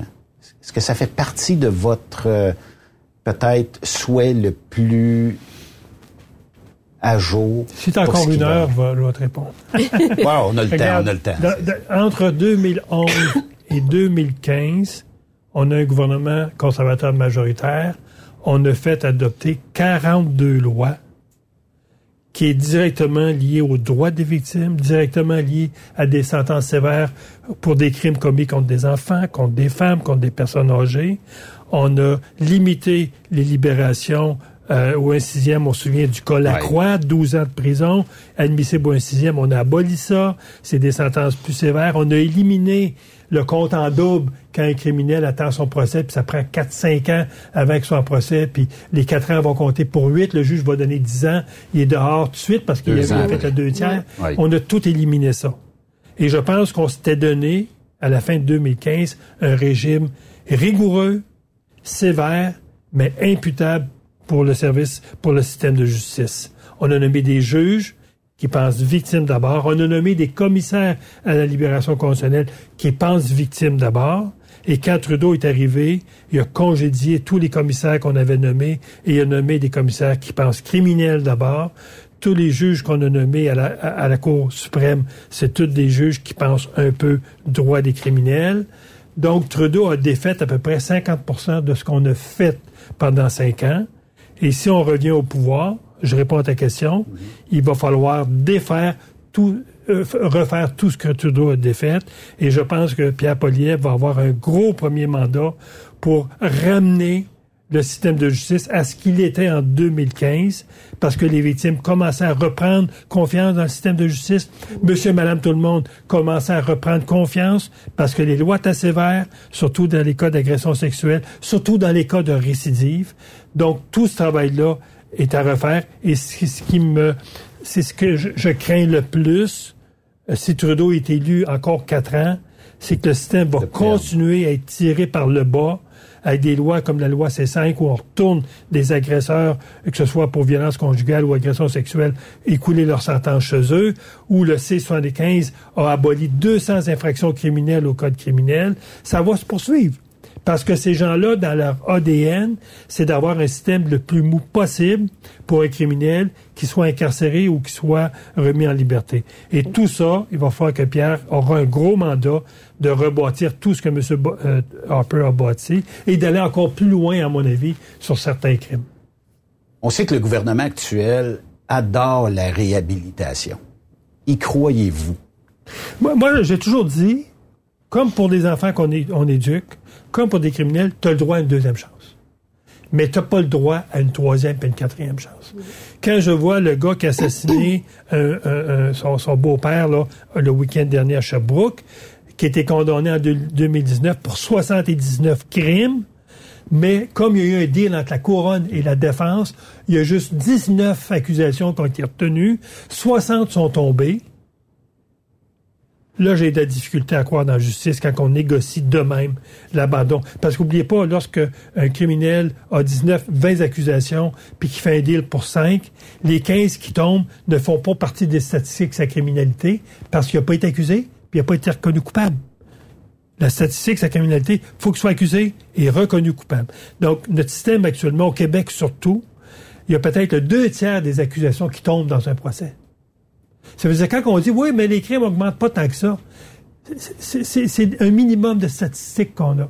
Donc, euh, oui, je crois dans la réhabilitation. Mais je ne crois pas pour un récidiviste qui est sa troisième, quatrième crime, qui a commis des, des Il y a des limites à un moment donné. Hein? Je, n'y crois pas. Et je pense qu'au Québec, le problème qu'on a, c'est qu'on a de la difficulté à déclarer des criminels dangereux. Parce qu'un criminel dangereux à contrôler, c'est une sentence qu'on appelle indéterminée. Il ne peut pas être remis en liberté s'il est encore dangereux. Alors que dans l'Ouest canadien, on déclare cinq fois plus de criminels dangereux qu'on en déclare au Québec. Donc, il va falloir qu'on déclare beaucoup plus souvent ces criminels-là dangereux pour qu'ils demeurent en prison. Ce gars-là aurait dû rester en prison. Il sort de prison, puis 24 heures après, comme un assassinat. Mais qu'est-ce qui fait qu'on a de la difficulté comme ça à déclarer un criminel dangereux? Je veux dire, tout ce que vous expliquez là, je comprends pas comment qu'on peut en venir à ça, à laisser tomber autant de, de charges comme ça. Je, je dirais c'est d'abord dans l'ADN des libéraux.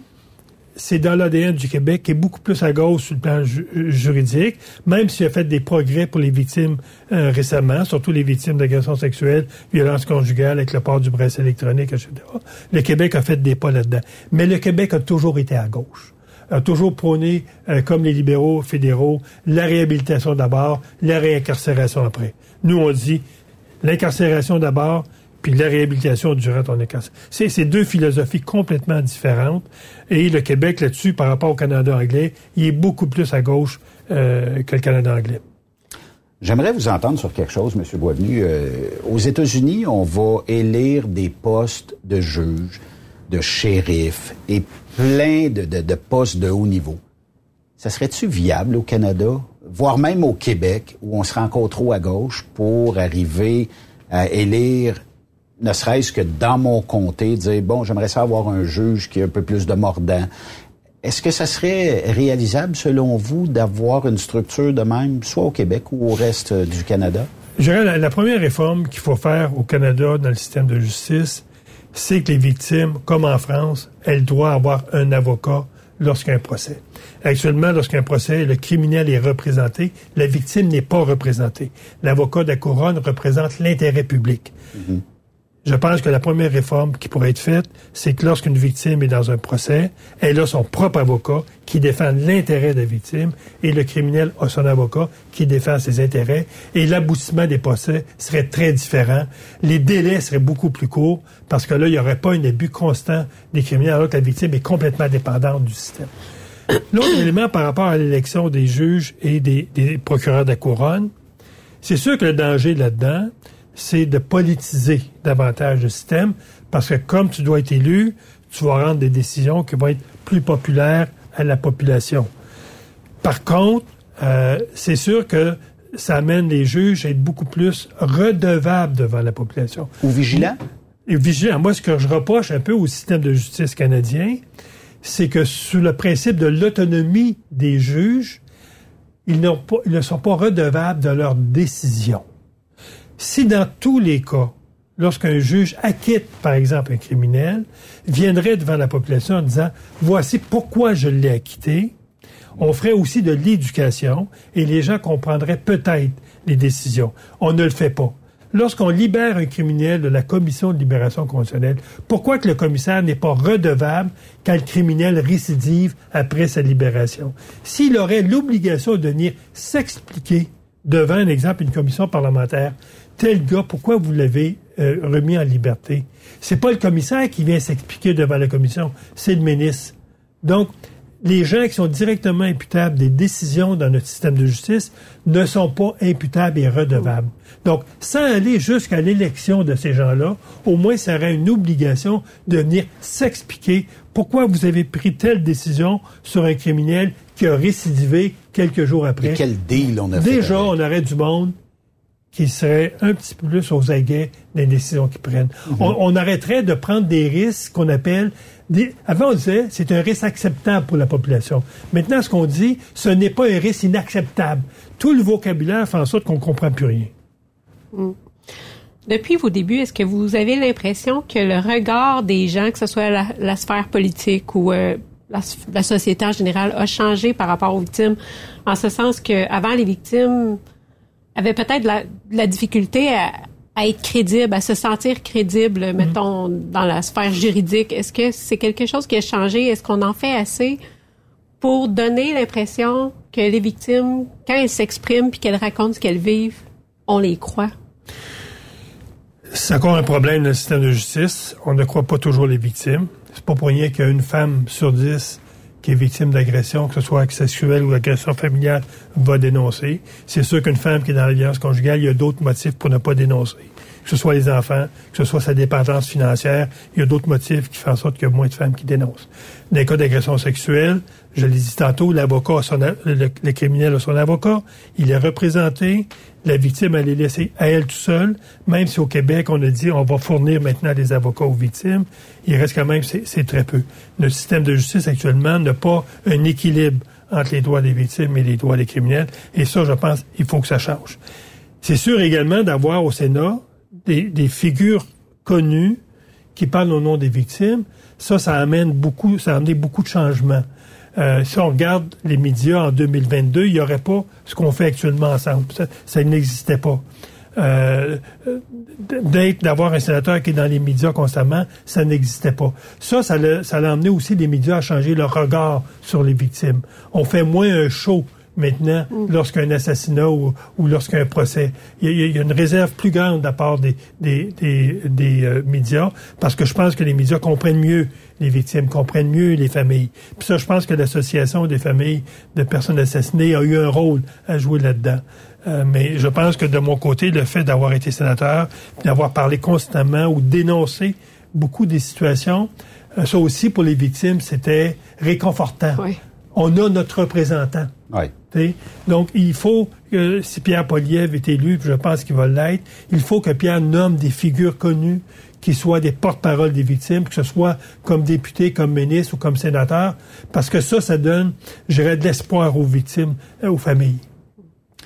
On a un autre témoignage, M. Boisvenu, quelqu'un qui vous connaît bien et qui a tenu à vous livrer ce message-là aujourd'hui. On va vous envoyer, la tablette.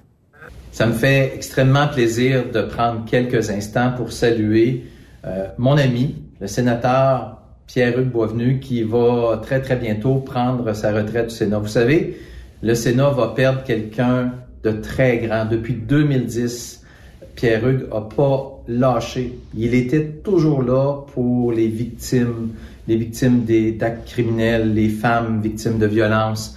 Euh, et, et, le Sénat va vraiment perdre un grand, grand, grand personnage qui n'a jamais abandonné sa lutte pour aider les victimes au Canada. Pierre-Hugues, euh, je t'ai connu, tu me connaissais pas quand euh, il y a eu la tragédie où Julie est décédée.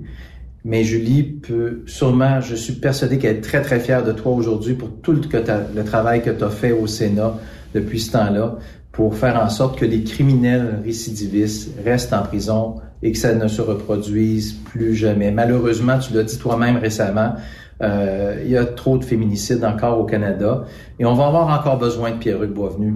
Même si c'est une retraite du Sénat, j'espère que tu vas continuer ta lutte parce que tant et aussi longtemps qu'il y aura des féminicides au Canada, euh, le Canada va avoir besoin d'un Pierre-Hugues. Merci, salut, j'espère qu'on va continuer à travailler ensemble. Un beau témoignage. Oui, puis je pense que Luc fait un très bon travail. Euh, j'ai été dans sa circonscription un moment donné, rencontrer un, centre de femmes euh, violentées. Et euh, il fait aussi un bon travail avec les femmes. Luc. Je pense, comme tous nos députés, là, ils sont vendus à cette cause-là. Puis, comme je le disais tantôt dans les premières questions, ils, ont toujours eu une adhésion totale au travail que je fais. Ça, ça a facilité aussi beaucoup dans mon propre travail. lorsque tu défends une cause, puis que cette cause-là, elle, est supportée par tous tes collègues. Mais c'est sûr que ça, ça t'aide énormément à, avancer puis à continuer. Le message qui revient souvent, c'est j'espère que vous allez continuer. Oui. C'est quoi la réponse du sénateur Pierre-Hugues Boisvenu à j'espère que vous allez continuer? Euh, je, je l'ai formulé hier. je parlais avec mon adjoint, avec Jordan, puis je me dis, euh, bon, euh, je pense que durant ma période de vacances, là, à l'extérieur du pays, au mois de janvier, j'avais à réfléchir à deux choses. le prochain livre que, que je, vais, je vais écrire et à savoir si je continue en politique active, parce que je suis très sollicité pour éventuellement me présenter comme député. Et la décision que, que j'ai prise, j'en ai parlé avec ma blonde Isabelle, euh, je vais avoir 75, euh, l'an prochain 76. Si l'élection est juste à la fin de 2025, je vais approcher 77. Euh, je pense que je n'aurai pas l'énergie pour me splitter en deux, m'occuper des victimes, puis m'occuper d'un comté, sachant qu'on sait qu'un comté, c'est beaucoup de travail. Fait que je pense qu'à ce niveau-là, euh, je, je, vais en parler avec mon, mon patron Pierre Polien pour dire il faut qu'il s'entoure de personnes qui vont être dédiées aux victimes de criminels. Parce que dans son premier mandat, il va avoir énormément de travail à faire, aussi bien de supporter des députés qui vont voir présenter des projets de loi, supporter le ministre de la Justice et de la Sécurité publique qui aura une grosse charge de travail. Il va falloir qu'il y ait quelqu'un autour de lui qui soit ce contact-là, qui tous les jours ne pense qu'à ça. Et je pense que c'est ce que je vais offrir à Pierre en disant, regarde, si tu, veux, tu veux m'avoir autour de toi, peut-être pas à plein temps, mais à mi-temps, mais pour garder euh, actif ce canal de communication entre les victimes puis le Parti conservateur, éventuellement entre un sénateur qui va être nommé mhm. puis euh, le, le, caucus. Moi, je vais dire à Pierre, regarde, je t'offre mes services. Si tu veux m'avoir autour de toi, moi, je pense que ça va être un, un acquis pour les victimes. Puis je pense qu'avec toute l'expérience que j'ai acquise sur le plan législatif, sur le plan des communications, euh, sur le plan de la connaissance de l'appareil bureaucratique, etc., je, pense que je peux être de, très bon, une très bonne utilité. Il n'y a pas deux Pierre-Hugues Boisvenu, là. Ah, ça n'existe pas. Aussi passionné puis aussi informé, je pense que ça n'existe pas. Non, et puis c'est sûr, un député qui arrive à Ottawa, puis on va en avoir beaucoup de nouveaux qui vont arriver, on va avoir des ministres nouveaux. Connaître l'appareil public, c'est beaucoup de travail. Et Pierre va avoir deux, gros jobs. Il va avoir un job à rebâtir ce qu'on avait bâti, mais il va avoir un job aussi à réaligner l'administration publique au niveau du service correctionnel, au niveau des libérations conditionnelles, au bureau de l'Ombudsman. Il va faire réorienter ces organisations-là vers les victimes. Et ça, ça va être tout un coup de barre à donner qui va demander des gros changements administratifs et bureaucratiques. Et ça, je pense que Pierre, faut qu'il s'entoure de gens qui ont une, bonne connaissance de ces appareils-là. là est-ce que vous avez espoir que le parti va réussir à trouver de la bonne relève pour mener votre mission? Je suis convaincu que oui. Écoutez, il y a, 600, maintenant 700 familles membres de. Et il y a sûrement là-dedans une famille euh, qui, qui, peut être une bonne représentante, ou un, père ou une mère qui peut être un, bon représentant des victimes. Euh, moi, j'en connais. Euh, je peux soumettre des noms à Pierre. Mm. Puis j'en connais qui vont qui pourraient faire un très bon travail à ce niveau-là. Euh, comme on va avoir des besoins de militaires euh, au Sénat, des gens qui ont fait des carrières là-dedans, puis qui vont parler militaire au Sénat, parce que ça, c'est un autre engagement que j'ai pris quand j'étais comme vice-président, membre du comité de la défense et de la sécurité. Je me suis très engagé là-dedans. Je me suis engagé au niveau du comité de, de du Parlement, euh, pas du Parlement, des, des parlementaires canadiens à l'OTAN. Depuis huit ans, je suis délégué à, à l'OTAN. Donc, c'est une cause aussi qui me tient beaucoup à, à cœur, la sécurité euh, du Canada, euh, l'état des troupes des forces armées. Ouais. Et il va falloir faire un travail énorme à ce niveau-là. Donc, moi, je suis convaincu que Pierre va nommer des bons conservateurs, mais il va nommer des conservateurs, conservateurs avec des bonnes compétences dans le domaine militaire, dans le domaine d'administration, dans le domaine des victimes, euh, dans tous les domaines qu'on a besoin. Euh, Pierre va nommer des, des gens compétents, mais des conservateurs. On n'ira pas nommer des indé- indépendants comme Trudeau a fait, soi-disant indépendants, mais qui, qui- dont la majorité, c'est des anciens donateurs, c'est des Mhm. anciens députés, des anciens maires libéraux. Euh, donc, c'est, moi, je pense qu'on va nommer des gens qui vont être fiers d'être des sénateurs conservateurs. Et qui ont de l'intérêt dans, Et qui ont dans des causes Oh oui. différentes. Et que c'est pas une job honorifique, c'est une job où il y a beaucoup de travail à faire. Notre prochain témoignage, c'est une personne que vous avez marquée. Euh, c'est une personne qui vous voit comme son mentor. Euh, on, va, on va vous laisser découvrir euh, la vidéo, juste apaiser sur euh, le play. Bonjour. Pierre a été la première personne à positivement à prendre action dans la société suite au drame qu'il a vécu lors de l'assassinat de sa fille Julie. Donc euh, j'ai admiré ça là dès le départ, je le voyais à la télévision, puis je me disais hey cet homme-là, il, il fait quoi là pour la société? Donc c'est un exemple pour moi. Dans le fond, il m'a mis aussi en lien avec beaucoup de familles au fil des ans parce que je, l'ai connu en 2005, puis c'est en 2005 que notre relation a débuté ensemble, puis au fil des ans, ben euh, j'ai rencontré beaucoup de familles de personnes assassinées ou disparues qui m'ont sorti un peu de mon isoloir en fait. là. Donc euh, j'étais euh, dans ma tête seul à avoir vécu un drame comme ça. Et puis le fait d'être en lien avec des familles, ça m'a fait un bien immense. Donc, euh, il m'a fait confiance aussi, puis il m'a donné confiance euh, dans la vie, parce que, écoute, tout, tout se résume pas à un meurtre. La Terre continue de tourner, et puis euh, il a fait en sorte que de, de donner une poussée sur sur cette Terre-là, là, justement, pour qu'elle tourne dans la bonne vitesse puis dans le bon sens pour moi. Donc, ça m'a beaucoup, beaucoup aidé dans ma vie. Donc, euh, il, a- il croit en, en ce que je fais, puis il a toujours cru en, en moi, en fait. Et puis, euh, ça, c'est quelque chose que je ne remercierai jamais assez. Donc, euh, euh, au fil des ans, ben, on est devenus des amis. Donc, on s'est pas vu souvent parce que, bon, ben, il est à, il est à Ottawa, puis euh, géographiquement, on ne pouvait plus se voir trop, trop. Avant, on était dans la même région de Sherbrooke. Euh, mais euh, j'espère que euh, ça va se, que le temps va faire en sorte qu'on va, on va pouvoir prendre un café ensemble. J'ai bien hâte à cette journée-là. Et puis euh, Pierre, ben, je te souhaite la meilleure des chances là, pour la suite des choses. Tu as fait un bon travail jusqu'à maintenant. Puis euh, je vois pas pourquoi que ça s'arrêterait. Donc tu es un homme d'action. Puis euh, je te pousse vraiment à continuer. On a besoin d'un gars comme toi dans la société. Merci Pierre, puis bonne chance. C'est un beau témoignage, ça aussi. Oui, puis Stéphane, euh, ben, tu sais, euh, il, a, il réalisé tout un projet avec euh, l'affichage des photos des personnes disparues ou des meurtres non résolus sur les camions. Mhm. Puis on a fait quelques rencontres ensemble. On a fait une tournée ensemble Oui. euh, du Québec euh, pour rencontrer des compagnies, pour les motiver à s'impliquer là-dedans. Ça, c'est Stéphane. Euh, je pense que Stéphane fait un très bon travail. Puis moi, je suis convaincu qu'une fois sorti du Sénat, je vais avoir le temps de prendre un café avec lui. Puis, Donc, c'est euh, confirmé. Il va y avoir un café qui va se prendre. c'est un confirmé, ça va être- sûr- sûrement. je vais- là, je vais avoir le temps d'aller euh, m'occuper de mes amis. C'est une bonne chose. On va faire une courte pause, euh, Monsieur Boisvenu, et de l'autre côté de la pause, on va clore euh, ce- cette émission-là ensemble. On a encore plein de questions pour vous. Après cette pause, Encore plusieurs sujets à venir. Truck Stop Québec. Le PL100 de ProLab est présentement en spécial. Pour un temps limité, obtenez le format aérosol 425 grammes au prix du 350 grammes. C'est 20% de bonus. De plus, les formats en liquide, comme le 4 litres ou le 20 litres, sont à 10% de rabais. C'est disponible chez les marchands participants. Parfois, la recherche d'un emploi, c'est compliqué et ardu.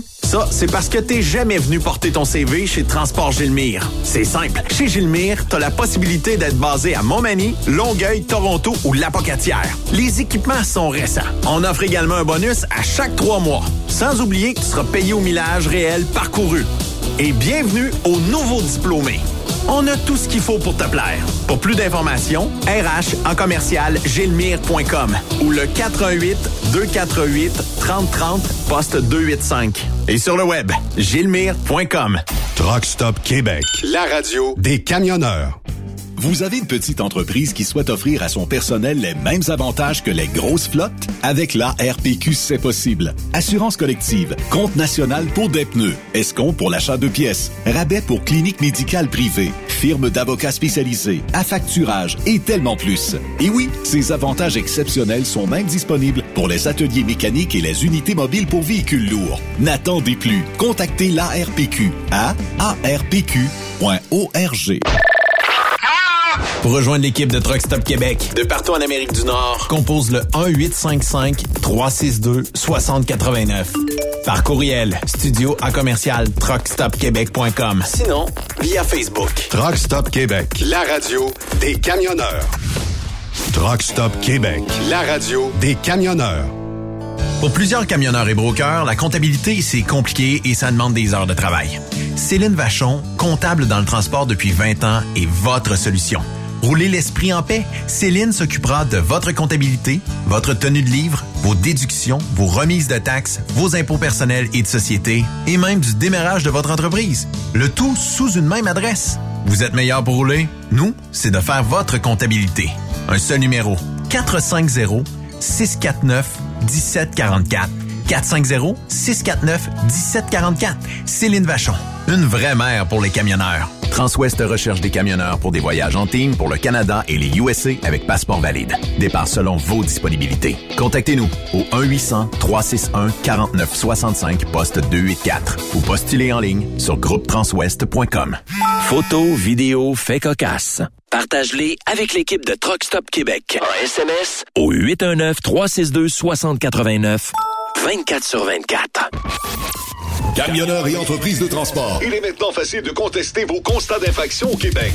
Solution Ticket aide les camionneurs et propriétaires de flottes de camions à conserver un beau dossier de conduite PEVL et CVL. Vous êtes convoqué par la CTQ, la Commission des transports du Québec. Nous sommes en mesure de vous conseiller et de vous représenter. Avant de payer votre ticket, contactez Solution Ticket. Visitez solutionticket.com ou composez le 514-990-7884 et ce de 8h à 8h, 7 jours sur 7. Solution Ticket, la solution à vos problèmes de ticket au Québec. TSQ, la radio des camionneurs. C'est Truck Stop Québec. C'est le petit vite dans le don Avec Jean-Claude Chilina. C'est vites. Félix Mason Horton, bonjour. Oui, bonjour. Bonbonnière Guy d'Anjou. Oui? Conrad Dion, vice-président marketing pour Pepperman Canada. Oui. Est-ce que vous avez vu le journal d'aujourd'hui? Non. Lifesaver vient s'installer à Montréal. OK. Ils viennent s'installer à Montréal dans l'espoir de s'accaparer de notre marché de la confiserie. Je vais vous laisser le numéro de téléphone de mon, de mon patron. Il faut éviter de se faire rentrer dedans par le c... de rouleau de bonbons avec le trou dedans, c'est ça. Il faut que la Pepperman reprenne sa place. C'est ça qui est très marketing. Il y a un gars de Pepperman Canada qui va passer chez vous aujourd'hui. Il va installer un plat de dégustation près de la caisse. Il est temps que la Pepperman reprenne sa place. Il est temps que la Pepperman redore son blason. On est allé de ces petits c... de bonbons qu'on se met dans la bouche. Maudit Lifesaver qui vient de s'installer chez nous, t'es pas d'accord? Ils veulent prendre notre place. Bougez pas une petite seconde, j'ai quelqu'un sur l'autre ligne, restez avec moi, OK? Merci. Restez là. Oui, allô? Oui, bonjour, patron. Oui. Oui, je démissionne. Pourquoi? Ben, parce que j'ai eu une offre sur, euh, chez Lifesaver, c'est tout. Qui c'est que t'as fait vivre pendant 30 ans? Ben là, ben, je, je savais que... T'étais rien avant que j'aille te chercher pour Pepperman Canada. Ah ouais, mais là... Rappelle-toi quand je t'ai sorti de la barre au party de bureau, t'étais en train de tripoter un vendeur de chez Search. Ah ouais, mais c'est spécial. Ben, va-t'en! Va-t'en! Pepperman Canada pas besoin de toi. Bon, excusez-moi. Vous êtes là? Donc, il faut que Pepperman reprenne sa place. Il y a un vendeur de chez Pepperman qui va passer chez toi. Avec un affiche. Tu vas mettre le slogan dans la vitrine. Le slogan est le suivant. Après avoir eu ton anane avec ta femme, si tu veux pas que ça sente la chevivane, enfile-toi une Pepperman. C'est là, tu sais qu'on s'enligne, Chris. On va leur rentrer dans le corps. On se fera pas faire par Lifesaver. Bye bye. Bye bye.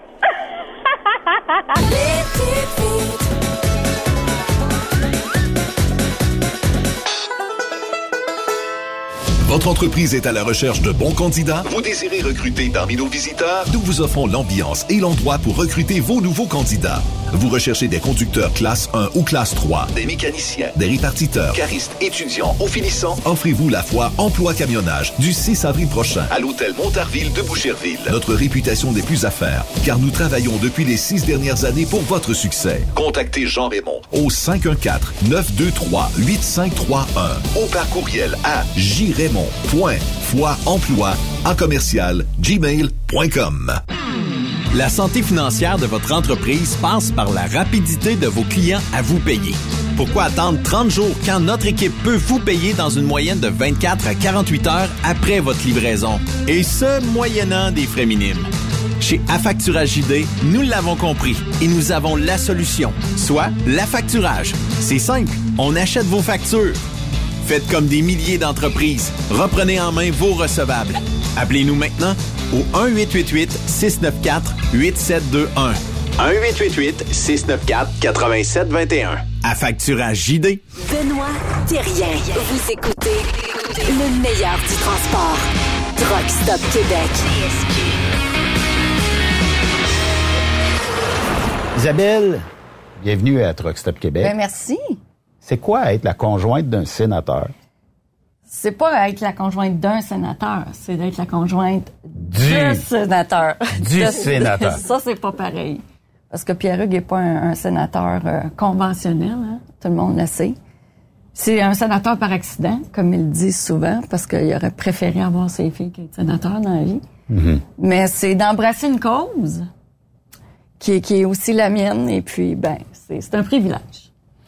Est-ce que ça demande beaucoup de sacrifices? Ça dépend ce que c'est un sacrifice pour les gens. Quand on aime ce qu'on fait, même si c'est prenant, je considère pas que c'est un sacrifice. C'est sûr que c'est une relation qui est pas euh, conventionnelle non plus avec une cause comme ça. Mais comme j'ai embrassé la cause euh, de Pierre-Hugues, ben c'est, c'est aujourd'hui la mienne. Puis il y a pas une journée que qu'on s'en parle pas. Puis c'est pas lourd. C'est pas quelque chose qui est, qui est lourd maintenant parce que ça fait partie intégrante de nos vies. Ça fait comme un peu partie de mon ADN par ricochet. Puis euh, c'est un privilège qu'il puisse la partager aussi avec moi, qui me fait assez confiance euh, pour que je fasse partie de l'aventure avec lui. Qu'est-ce qui t'inspire le plus du sénateur Boisvenu dans ta propre carrière? Euh, son engagement sans faille, 24-7, 365 jours par année, parce que quand, quand j'ai commencé à, à travailler pour lui, parce que c'est comme ça qu'on s'est connus, tout le monde le sait, euh, le téléphone, euh, c'était 24-7. là. J'étais à ses communications. Monsieur Poirier, Claude Poirier, était très, encore actif, très, Il était des médias. oui, il était, il était pas mal tout le temps là. Puis quand il y a un assassinat qui, qui malheureusement arrivait, il m'appelait, peu importe le jour, l'heure, puis il voulait parler au sénateur maintenant. Donc, euh, les meurtres, ça n'a pas de vacances, ça n'a pas de calendrier. Puis je communiquais avec lui, puis euh, il répondait, puis il répondait toujours présent, puis ça, ça, ça m'avait frappé. Puis ça dure 30 secondes. Hein. Quand tu vois quelqu'un engagé comme ça, tu as, le choix, t'embarques, t'embarques pas, parce que sinon, euh, Mhm. c'est, ça qui, qui devient lourd. Puis je me suis jamais posé la question.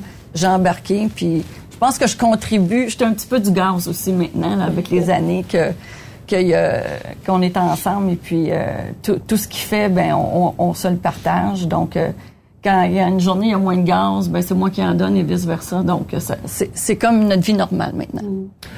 Dans la vie de tous les jours, Pierre-Hugues est comment? Il est pareil. Il est aussi passionné, Oui. aussi Oui. inspirant. Oui, toujours. Je l'ai connu comme ça. Je pense qu'il était fondamentalement comme ça avant. Il dit tout le temps, il y avait le Pierre-Hugues avant le décès des filles. Moi, j'ai connu le Pierre-Hugues après. Je pense pas que le fait qu'il soit sénateur, c'est ça qui définit qui il est. C'est la cause. Le sénateur, c'est le, ça le véhicule, mais c'est lui le gaz. Donc, même s'il change de véhicule, ça va y prendre du gaz, puis c'est lui le gaz. Donc, ça changera pas. Est-ce que ça te demande beaucoup d'énergie? Parce que je comprends qu'il y a des journées qui doivent être plus difficiles que d'autres, mais est-ce que ça te demande beaucoup d'énergie que des fois de motiver un peu tout ça, puis de travailler pour qu'ils se sentent quand même bien, puis que tout aille bien? Ben c'est sûr que c'est un petit peu plus difficile depuis qu'on n'est pas au gouvernement parce qu'on dépend pour faire avancer des choses et les faire adopter les projets de loi. C'est plus facile quand on est dans, on n'a pas le vent en face, comme on dit. Ouais. Et puis, il y a des journées que c'est du vent en face, il y a des journées que c'est des tornades, il y a des journées que les tornades, on sait que ça détruit. Donc, quand il voit que tout ce qu'il a fait est détruit des fois un petit peu à- au compte-goutte, le supplice du compte-goutte, là, c'est, c'est fatigant. Quand on fait quelque chose pour aider les gens, puis qu'on te le retire, on comprend juste pas, là.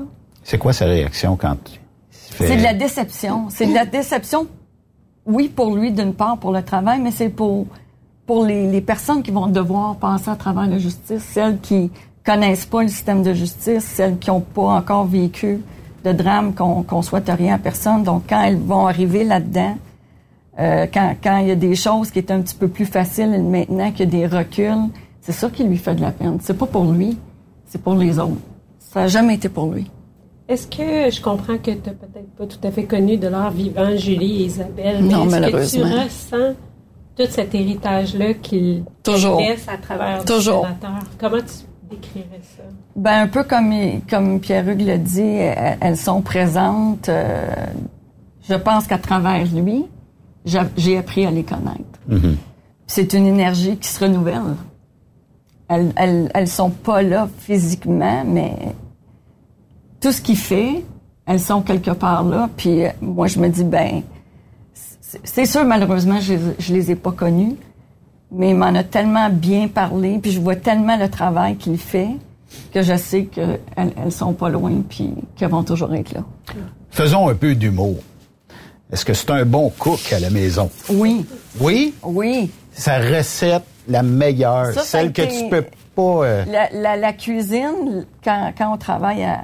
Vous savez, quand on travaille en, en groupe, on partage des trucs personnels euh, qui est pas toujours en lien avec... euh, dans notre cas, c'était les, les meurtres et les assassinats. Des fois, on essayait de parler d'autres choses au bureau avec les, les, les autres adjoints. Puis la cuisine, Pierre-Hugues en a toujours parlé. Euh, il, il aime beaucoup faire la, la cuisine. Il a ses spécialités, j'ai les miennes. Donc, on se chicane même pas dans Sa meilleure spécialité, tu dirais que c'est? Les fruits de mer. les fruits de mer? Ouais. Oui. Ouais, vraiment. Moi, j'aime, j'aime moins ça. Les, j'aime beaucoup les manger, moins en faire. Moi, c'est plus les mijoter, fait qu'on pas de chicane. Puis est-ce que c'est lui qui tombe la pelouse? Est-ce que c'est lui qui s'occupe du Oui. déneigement? Est-ce que... Pas le déneigement, parce que malheureusement, c'est l'hiver qu'on n'est pas là. Peut-être à venir, mais regarde, il y a- il y a, d'autres choses à faire, là. Mais travailler de ses mains, bricoleur, il arrête jamais. Si, si j'ai le malheur d'aller sur Pinterest et de trouver un petit projet, puis d'y en parler, le lendemain matin, il dit, OK, j'ai pensé à ça cette nuit, là. On va faire ça de même, je m'en vais chez Canal. Comment tu imagines fait. justement sa retraite? Est-ce que est-ce qu'il va s'ennuyer ou justement il va toujours réussir à trouver ce genre de petits projets-là? S'ennuyer, ça fait pas partie de son vocabulaire usuel. Euh, il, il se donne pas la chance de s'ennuyer. Euh, il y a toujours quelqu'un qui l'appelle pour un conseil. un- des députés, des fois, il y a quelque chose qui s'en vient. Un, un média, euh, un ami, l'AFPAD, une famille. Euh, il va meubler son temps différemment, mais il s'ennuiera pas. J'en suis Sa- convaincu. Sa plus grande qualité? Je sais qu'il y en a plusieurs. Sa générosité. Son temps, il, il- il- le- ça clique quand ça part, là, mais ça n'arrête pas. Il n'y a pas de clic, c'est fini. Il repart le clic à tous les jours sans jamais l'arrêter. Très, très généreux de son temps.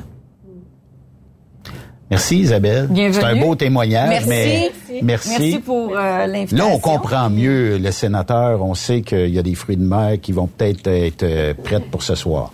Ben, peut-être pas ce soir, mais quand on va être à la maison, on va vous inviter. Très beau témoignage, euh, Pierre-Hugues, euh, de, de ta conjointe. Ça doit faire chaud au cœur. Puis, Ben, comme tu me disais, voici pourquoi ça marche ensemble, là, tu sais. Quand on est tout le temps dans l'action, comme, comme elle dit, on prend pas le temps souvent de se connaître comme personne. Parce qu'on donne tout le temps tout aux autres. Elle, elle me renvoie une image de moi-même, des fois que je connais moins. Ouais. Je vous sens ému un peu. euh.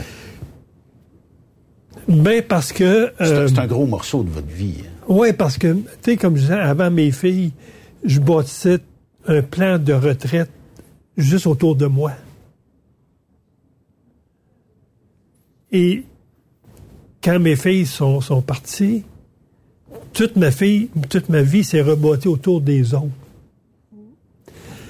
Fait que c'est sûr que, de, voir ma blonde en parler aussi clairement, ça me dit qu'elle me connaît mieux que je me connais. Puis c'est pour ça, dans le fond, que ça a cimenté entre nous deux. Mais est-ce qu'elle vous pousse à penser un peu plus à vous? Dans vie de tous les jours? Puis je comprends là que euh, elle l'a dit, vous êtes généreux, vous travaillez pour les victimes, tout ça. Mais il y a aussi un moment où il faut penser à soi-même. Je pense que c'est euh, ce qu'on fait beaucoup lorsqu'on est à la maison, lorsqu'on sort d'Ottawa, entre autres. Euh, lorsqu'on sort d'Ottawa, on se retrouve chez nous dans la région de Montréal. On décroche un peu de la job. Et pour nous, notre, notre, euh, notre coin amoureux, c'est la cuisine. Isabelle est, élevée par un père italien, une mère québécoise. Euh, parce qu'elle a été adoptée très jeune par un, père italien qui a marié sa mère biologique. Donc, elle a appris toute la cuisine avec sa nonna, sa grand-mère italienne. Et pour nous, euh, la cuisine, pour moi, c'est important, même avant de la connaître. J'ai suivi des cours de cuisine, puis bon. Et on, crée vraiment notre, cocon, parce qu'on parle souvent, là, notre cocon, dans la cuisine. Quand on reçoit nos amis, on les reçoit dans la cuisine. Euh, euh, ce qui fait en sorte que ça nous permet de, partager beaucoup de choses en, même temps. Fait que c'est euh, c'est ça, c'est un peu c'est un mon rock, puis je m'appuie beaucoup sur elle. Mais à ta question, est-ce que elle, elle, m'amène beaucoup à, à, passer à moi. Moi, je pense qu'elle va, va, le faire une fois que je vais prendre ma retraite, ma vraie retraite, qui va être dans, dans beaucoup d'années. Ah, vas-tu vous emmener jouer au golf? Ben, oui, j'ai joué plus au golf l'été passé parce que j'ai fait un, contact avec un monsieur de 92 ans à Gatineau qui a déjà été un professionnel du golf. Puis je l'ai joué sur un petit terrain durant la semaine avant de siéger.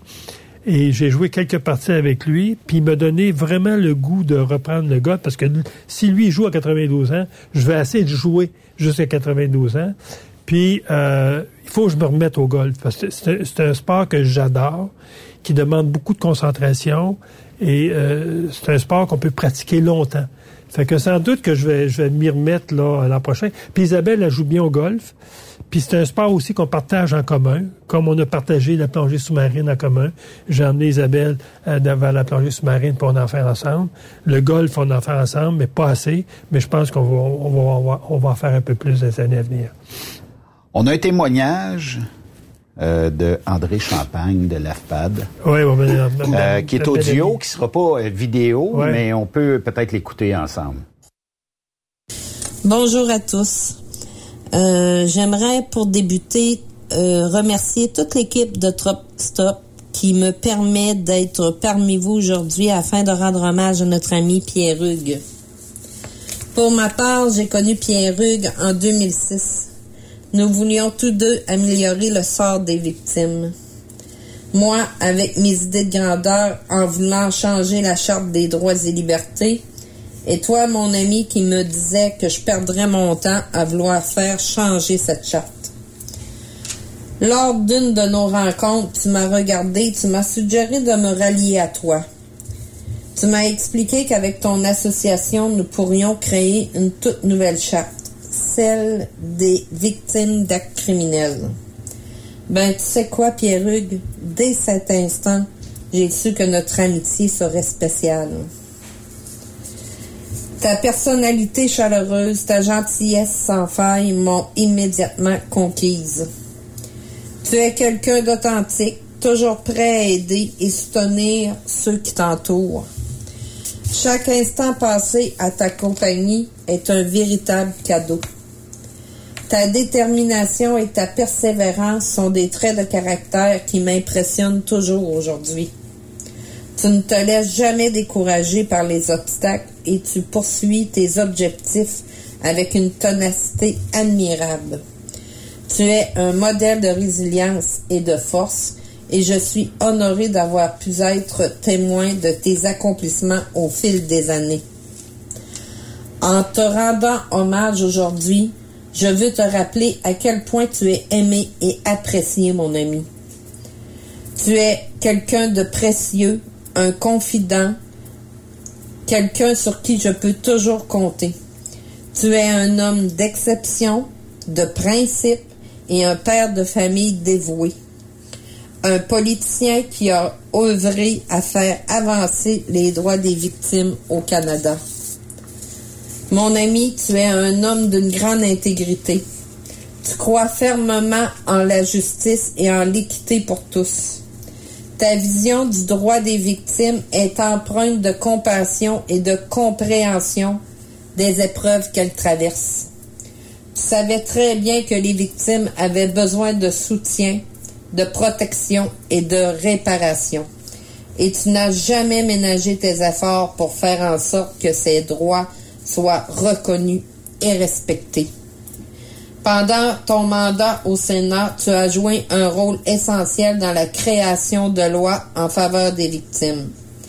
Parmi tes réalisations notables, on peut citer la création sur la loi des droits des victimes qui vise à accorder aux victimes des droits équitables et à leur assurer un soutien adéquat tout au long du processus judiciaire. Pierre-Hugues, ta contribution exceptionnelle restera gravée dans l'histoire du Sénat canadien et continuera d'influencer positivement le système de justice pour les générations à venir. Puissons-nous contribuer à honorer ton travail en faisant avancer ta cause et en veillant à ce que les droits des victimes soient protégés, respectés pour les générations futures? Mon ami, je veux simplement te dire merci. Merci d'être toi-même. Merci d'être présent. Et je suis fière de t'avoir comme ami. Et je suis impatiente de vivre encore de nombreux moments inoubliables à tes côtés.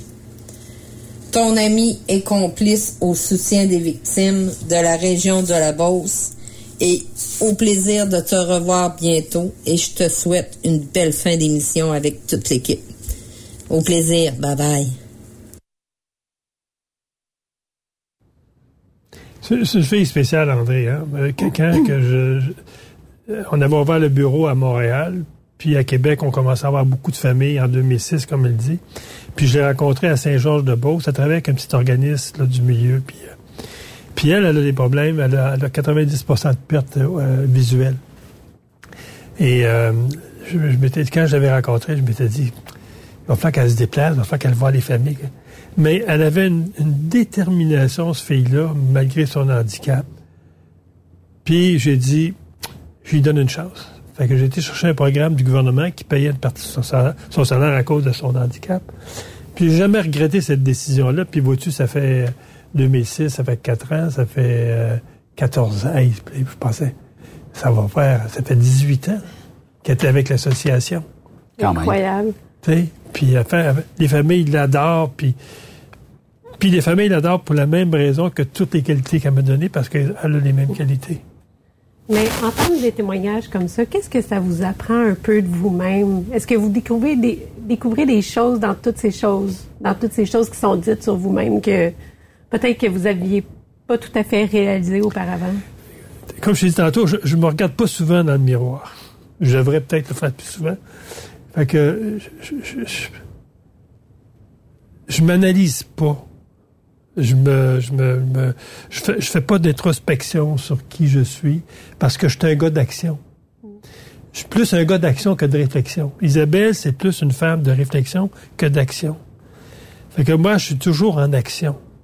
Fait que ça fait en sorte que t'es comme un auto qui avance. Je le vois pas de l'extérieur, je le vois de l'intérieur.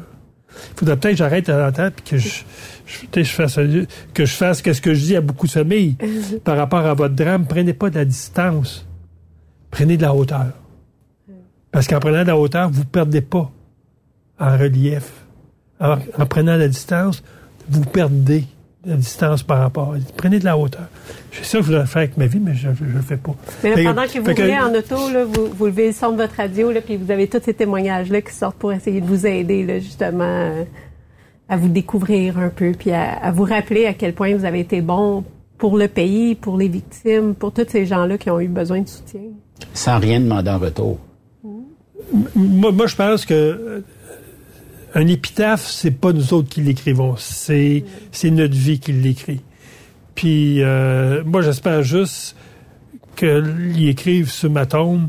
euh, Pierre était disponible pour les victimes. Puis c'est pour ça que mon bureau, c'était un un bureau des victimes de criminels. C'était pas un bureau de sénateur. C'était un bureau de victimes. Puis quand j'embauchais du monde, aussi bien Juliana que d'autres, j'ai dit, êtes-vous capable de parler aux victimes? Ça vous dérange-tu si des gens vous appellent puis qui vous disent, ma fille vient d'être assassinée, là, mon père vient d'être... Ça vous dérange-tu? La première qualité que je vous demande, c'est de savoir écouter ces familles-là. Parce que c'est ça qu'on a besoin. Parce que souvent, quand ils vont frapper à notre porte, parce qu'elles ont frappé à toutes les autres portes avant. On est la dernière porte. Fait que dans ce sens-là, euh, je, me, dis euh, merci à ces gens-là. Les gros merci. Si, si c'est de même qu'ils me perçoivent.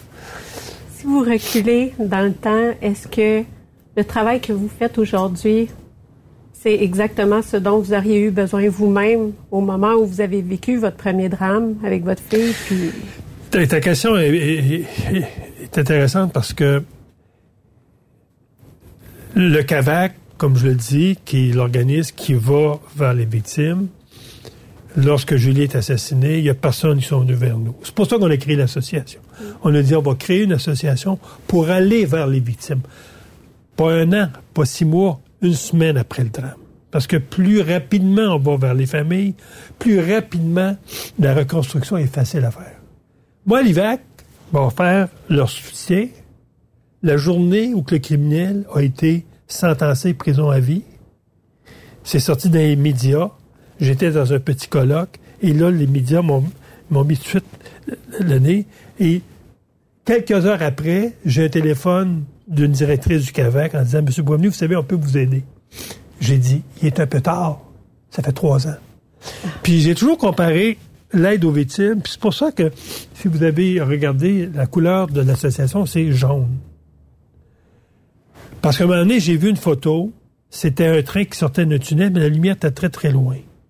J'ai dit, l'association, ça va être la lumière dans un tunnel. Parce que quand vous entrez dans le système de justice, vous embarquez dans un tunnel noir, puis vous ne savez jamais quand vous allez en sortir, puis comment vous allez en sortir. Donc moi, j'ai dit, on va, choisir la couleur jaune, qui est cette lumière au bout du tunnel. Les, les victimes sachant que lorsqu'elles embarquent dans le système de justice, il y aura quelqu'un au bout qui va les attendre. Et l'autre, l'autre, pourquoi qu'on a pris un chemin de fer? Parce que il y a beaucoup de, on a dit, quand vous faites frapper par un auto, par un train, si le médecin vient vous voir deux ans, trois ans après l'accident, votre jambe qui a été cassée, elle risque d'être croche à vie. Mais si le médecin vous guérit tout de suite, vous allez marcher droit après. J'ai dit, on va faire la même chose. On va aller voir les victimes tout de suite, puis ils vont marcher droit après. On n'attendra pas trois ans. Donc, cette espèce d'anecdote autour du, train, c'est ça qui a fait en sorte qu'à un moment donné, euh, la, la- la- la devise de l'AFPAD, c'était la force de solidarité, puis c'était une lumière qui était au bout du tunnel, qui est devenue la couleur jaune de l'association. Qu'est-ce que vous êtes le plus fier depuis que vous êtes au Sénat d'avoir réalisé? La chose la plus importante dans votre carrière de sénateur? C'est- sûr que la Charte des victimes, c'est c'est un héritage important pour moi. Mais je dirais l'autre chose, c'est le combat que j'ai mené pour la violence faite aux femmes, qui a toujours, toujours été au centre de mon action. Et d'avoir pu déposer un projet de loi, le projet de loi S205, sur le bracelet électronique, sur la thérapie pour les hommes, d'avoir réussi à faire adopter ce projet de loi-là au Sénat, malgré que je suis dans l'opposition, ça, j'ai une grande fierté pour ça, d'avoir convaincu mes collègues libéraux ou indépendants libéraux de, que c'est important en 2024, 2023 de- de- de- d'assurer une sécurité pour les femmes, comme d'autres pays le font. Ça, je dirais, j'en suis très, très fier d'avoir pu euh, euh, faire adhérer l'ensemble des sénateurs à ce projet de loi-là. Votre moment le plus triste, le moins le fun en carrière ou le moment où vous vous êtes dit, il va falloir que je travaille plus fort, il va falloir que je trouve des moyens de persuasion peut-être différents pour emmener tel ou tel projet? Ça a été quoi? Le pire à, à L'élection de. Trudeau. L'élection de Trudeau. Quand Trudeau, le soir que Trudeau a été élu, j'étais avec Isabelle, j'étais avec d'autres, d'autres collègues.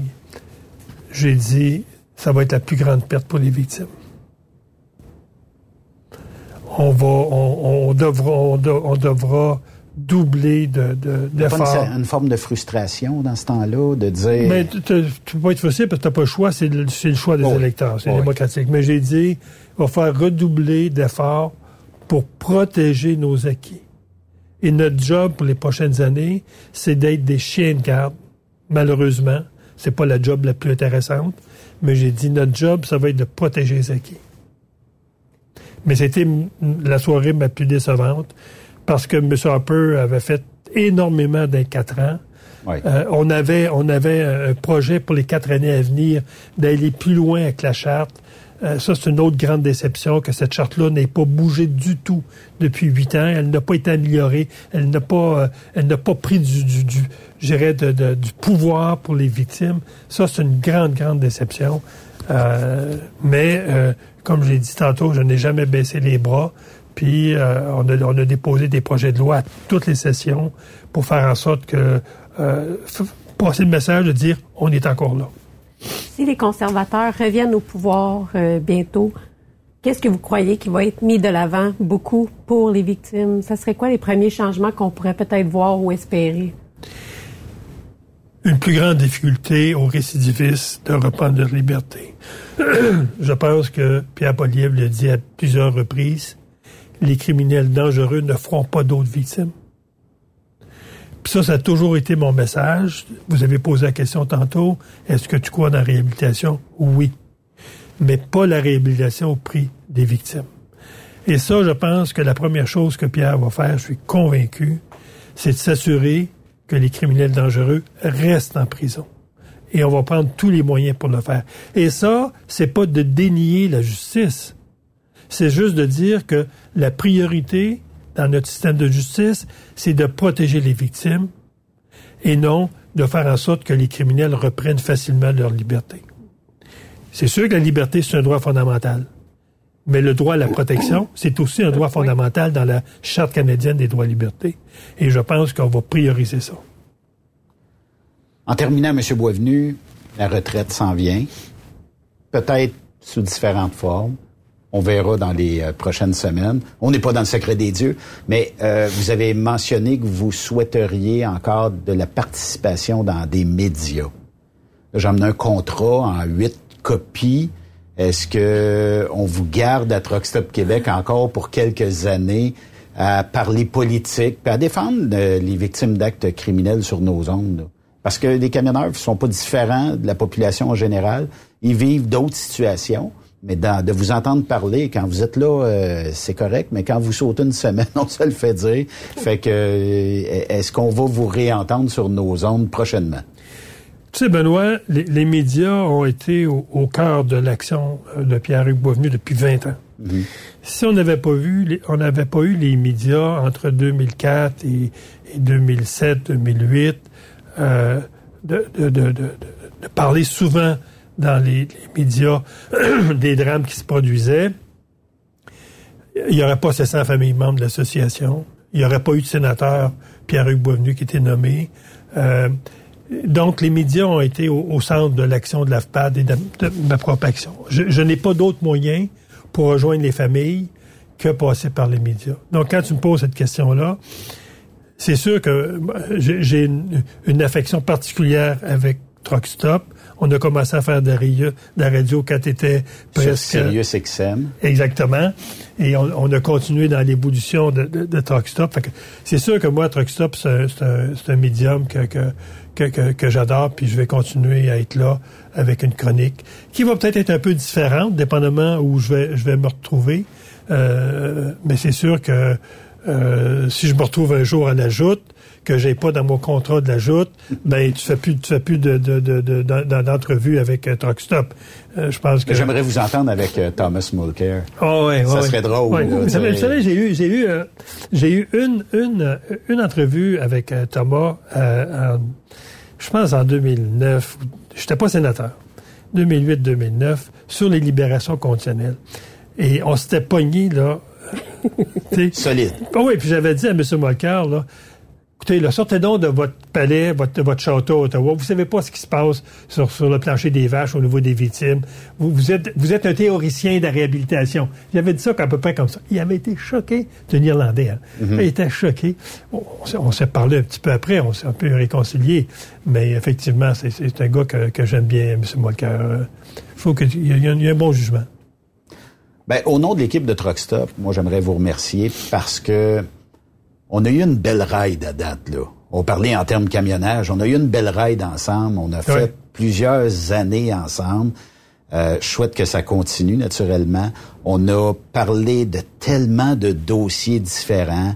Euh, les- vous avez informé l'industrie du camionnage vers où ce que vous vouliez aller avec vos projets de loi et tout ça, et vous avez emmené une connaissance parmi les, les, les camionneurs, à tel point que, comme je disais tantôt, on vous saute une semaine, puis où est-ce qu'il est, M. Boisvenu? Comment ça se fait que je ne l'entends pas? Puis tout ça, fait que, tu sais, ça a créé un, genre de- d'engouement, puis euh, tout ça, puis tant mieux. Puis euh, moi, je peux que vous souhaiter la plus belle retraite, euh, M. Boisvenu, euh, puis que vous continuez de défendre encore les victimes d'actes criminels, mais gardez votre sincérité, gardez votre générosité, gardez l'homme que vous êtes comme vous êtes. On a passé à un moment donné quoi une semaine ensemble. euh, on a fait le tour, on a fait une tournée du Québec, tout ça. On a eu du plaisir, tout ça. C'est sûr qu'on sort du cadre du média et du sénateur, mais on a eu tellement eu de fun. Moi, je, garde que des bons souvenirs de ça. Puis j'espère qu'on va jaser longtemps comme ça. Puis peut-être devant un bon café à un moment donné. Ben, euh, moi, la retraite euh, fait pas partie de mon vocabulaire. C'est un départ du Sénat. Puis moi, ce que je veux souhaiter, c'est seulement qu'une chose. D'abord, remercier Truck Stop de me donner euh, l'opportunité une fois par semaine d'avoir un micro. Mais moi, ce que je veux souhaiter, c'est longue vie à Truck Stop. Euh, je pense que c'est un médium qui rejoint une clientèle qui est nôtre, les conservateurs. Ouais. C'est une clientèle... euh, on s'en cache pas, là. Ouais, c'est une clientèle qui était très appréciée durant la pandémie, mais qui a été délaissée après la pandémie. Je pense que... On est euh, parti de héros à zéro. Exactement. Donc, euh, moi, je pense que j'ai euh, j'ai une espèce de dette par rapport à- aux camionneurs. Le fait qu'ils nous amènent sur notre table du manger, qui, qui, fait, qui fournissent euh, des, nos, nos meubles. Dans le fond, tout ce qu'on a sur nous, c'est amené par des camions. Donc, euh, euh, moi, je, je souhaite, la seule chose que je fais, c'est souhaiter longue vie à, à, à Toxa, puis souhaiter longue vie à tous les collaborateurs hein, aussi. là. Oui. Parce que sans collaborateurs, là... euh, Ouais, fait que merci beaucoup à vous autres. Merci beaucoup. Merci, Sophie. Merci, M. Boisvenu. Vous aimez l'émission? Ben, faites-nous un commentaire. À studio, en commercial, truckstopquebec.com. Truck Stop Québec. Le conditionneur de carburant diesel DBF4. Moi, je m'en sers été comme hiver. Depuis que j'utilise à l'année le conditionneur de carburant diesel DBF4 de ProLab, j'ai réduit considérablement ma consommation de carburant, j'augmente la vie de mes injecteurs et je sens plus de force dans mon moteur. Je suis assuré que lorsqu'il y a des variations de température ou des différences de qualité de carburant, le DBF4 est toujours là comme prévention. En plus, le DBF4 y est très peu dispendieux à utiliser. Le conditionneur de carburant diesel DBF4 de ProLab. On s'en sert été comme hiver. Disponible chez tous les bons détaillants de pièces de camion. Camionneurs et entreprises de transport. Il est maintenant facile de contester vos constats d'infraction au Québec. Solution Ticket aide les camionneurs et propriétaires de flottes de camions à conserver un beau dossier de conduite PEVL et CVL. Vous êtes convoqué par la CTQ, la Commission des transports du Québec. Nous sommes en mesure de vous conseiller et de vous représenter. Avant de payer votre ticket, contactez Solution Ticket. Visitez solutionticket.com Ou composez le 514-990-7884 et ce de 8h à 8h, 7 jours sur 7. Solution Ticket, la solution à vos problèmes de ticket au Québec. Vous avez une petite entreprise qui souhaite offrir à son personnel les mêmes avantages que les grosses flottes? Avec la RPQ, c'est possible. Assurance collective, compte national pour des pneus, escompte pour l'achat de pièces, rabais pour clinique médicale privée, firme d'avocats spécialisés, à facturage et tellement plus. Et oui, ces avantages exceptionnels sont même disponibles pour les ateliers mécaniques et les unités mobiles pour véhicules lourds. N'attendez plus. Contactez l'ARPQ à arpq.org. The best radio for truckers. Truck Stop Québec. La santé financière de votre entreprise passe par la rapidité de vos clients à vous payer. Pourquoi attendre 30 jours quand notre équipe peut vous payer dans une moyenne de 24 à 48 heures après votre livraison? Et ce, moyennant des frais minimes. Chez Affacturage JD, nous l'avons compris et nous avons la solution, soit l'affacturage. C'est simple, on achète vos factures. Faites comme des milliers d'entreprises. Reprenez en main vos recevables. Appelez-nous maintenant au 1-888-694-8721. 1-888-694-8721. À facturage JD. Chez Transwest, notre objectif est de faire équipe avec les meilleurs. Nous avons des opportunités pour des camionneurs classe 1 pour du travail en team vers la Californie et l'Ouest canadien avec un passeport valide. Nous offrons des équipements récents et performants avec les meilleurs salaires de l'industrie. Retour rapide et souvent chargé d'avance. Départ selon vos disponibilités. Contactez-nous au 1-800-361-4965, poste 284 ou postulez en ligne sur groupetranswest.com. TSQ. Qu'est-ce que ça veut dire? Truck Stop Québec. Pour plusieurs camionneurs et brokers, la comptabilité, c'est compliqué et ça demande des heures de travail. Céline Vachon, comptable dans le transport depuis 20 ans, est votre solution. Roulez l'esprit en paix. Céline s'occupera de votre comptabilité, votre tenue de livre, vos déductions, vos remises de taxes, vos impôts personnels et de société, et même du démarrage de votre entreprise. Le tout sous une même adresse. Vous êtes meilleur pour rouler? Nous, c'est de faire votre comptabilité. Un seul numéro. 450-649-1744. 450-649-1744. Céline Vachon. Une vraie mère pour les camionneurs. Parfois, la recherche d'un emploi, c'est compliqué et ardu. Ça, c'est parce que t'es jamais venu porter ton CV chez Transport Gilmire. C'est simple. Chez Gilmire, t'as la possibilité d'être basé à Montmagny, Longueuil, Toronto ou Lapocatière. Les équipements sont récents. On offre également un bonus à chaque trois mois. Sans oublier que tu seras payé au millage réel parcouru. Et bienvenue aux nouveaux diplômés. On a tout ce qu'il faut pour te plaire. Pour plus d'informations, RH en commercial gilmire.com ou le 418 248 3030 poste 285. Et sur le web, gilmire.com. Tu cherches un emploi? Le 6 avril prochain, on t'invite à la fois Emploi Camionnage qui aura lieu à l'hôtel Mortagne de Boucherville. Les meilleures entreprises, les meilleurs emplois disponibles pour toi. Conducteur classe 1 et classe 3, mécanicien, répartiteur, cariste, étudiant, finissant. Bref, apporte ton CV et viens parler de ton futur avec plusieurs entreprises de transport. Déplace-toi, viens nous voir. Tu ne le regretteras pas. La foire emploi camionnage, le match parfait entre les entreprises et les candidats. Témoin d'une situation? Texte-nous au 819-362-6089, 24 sur 24.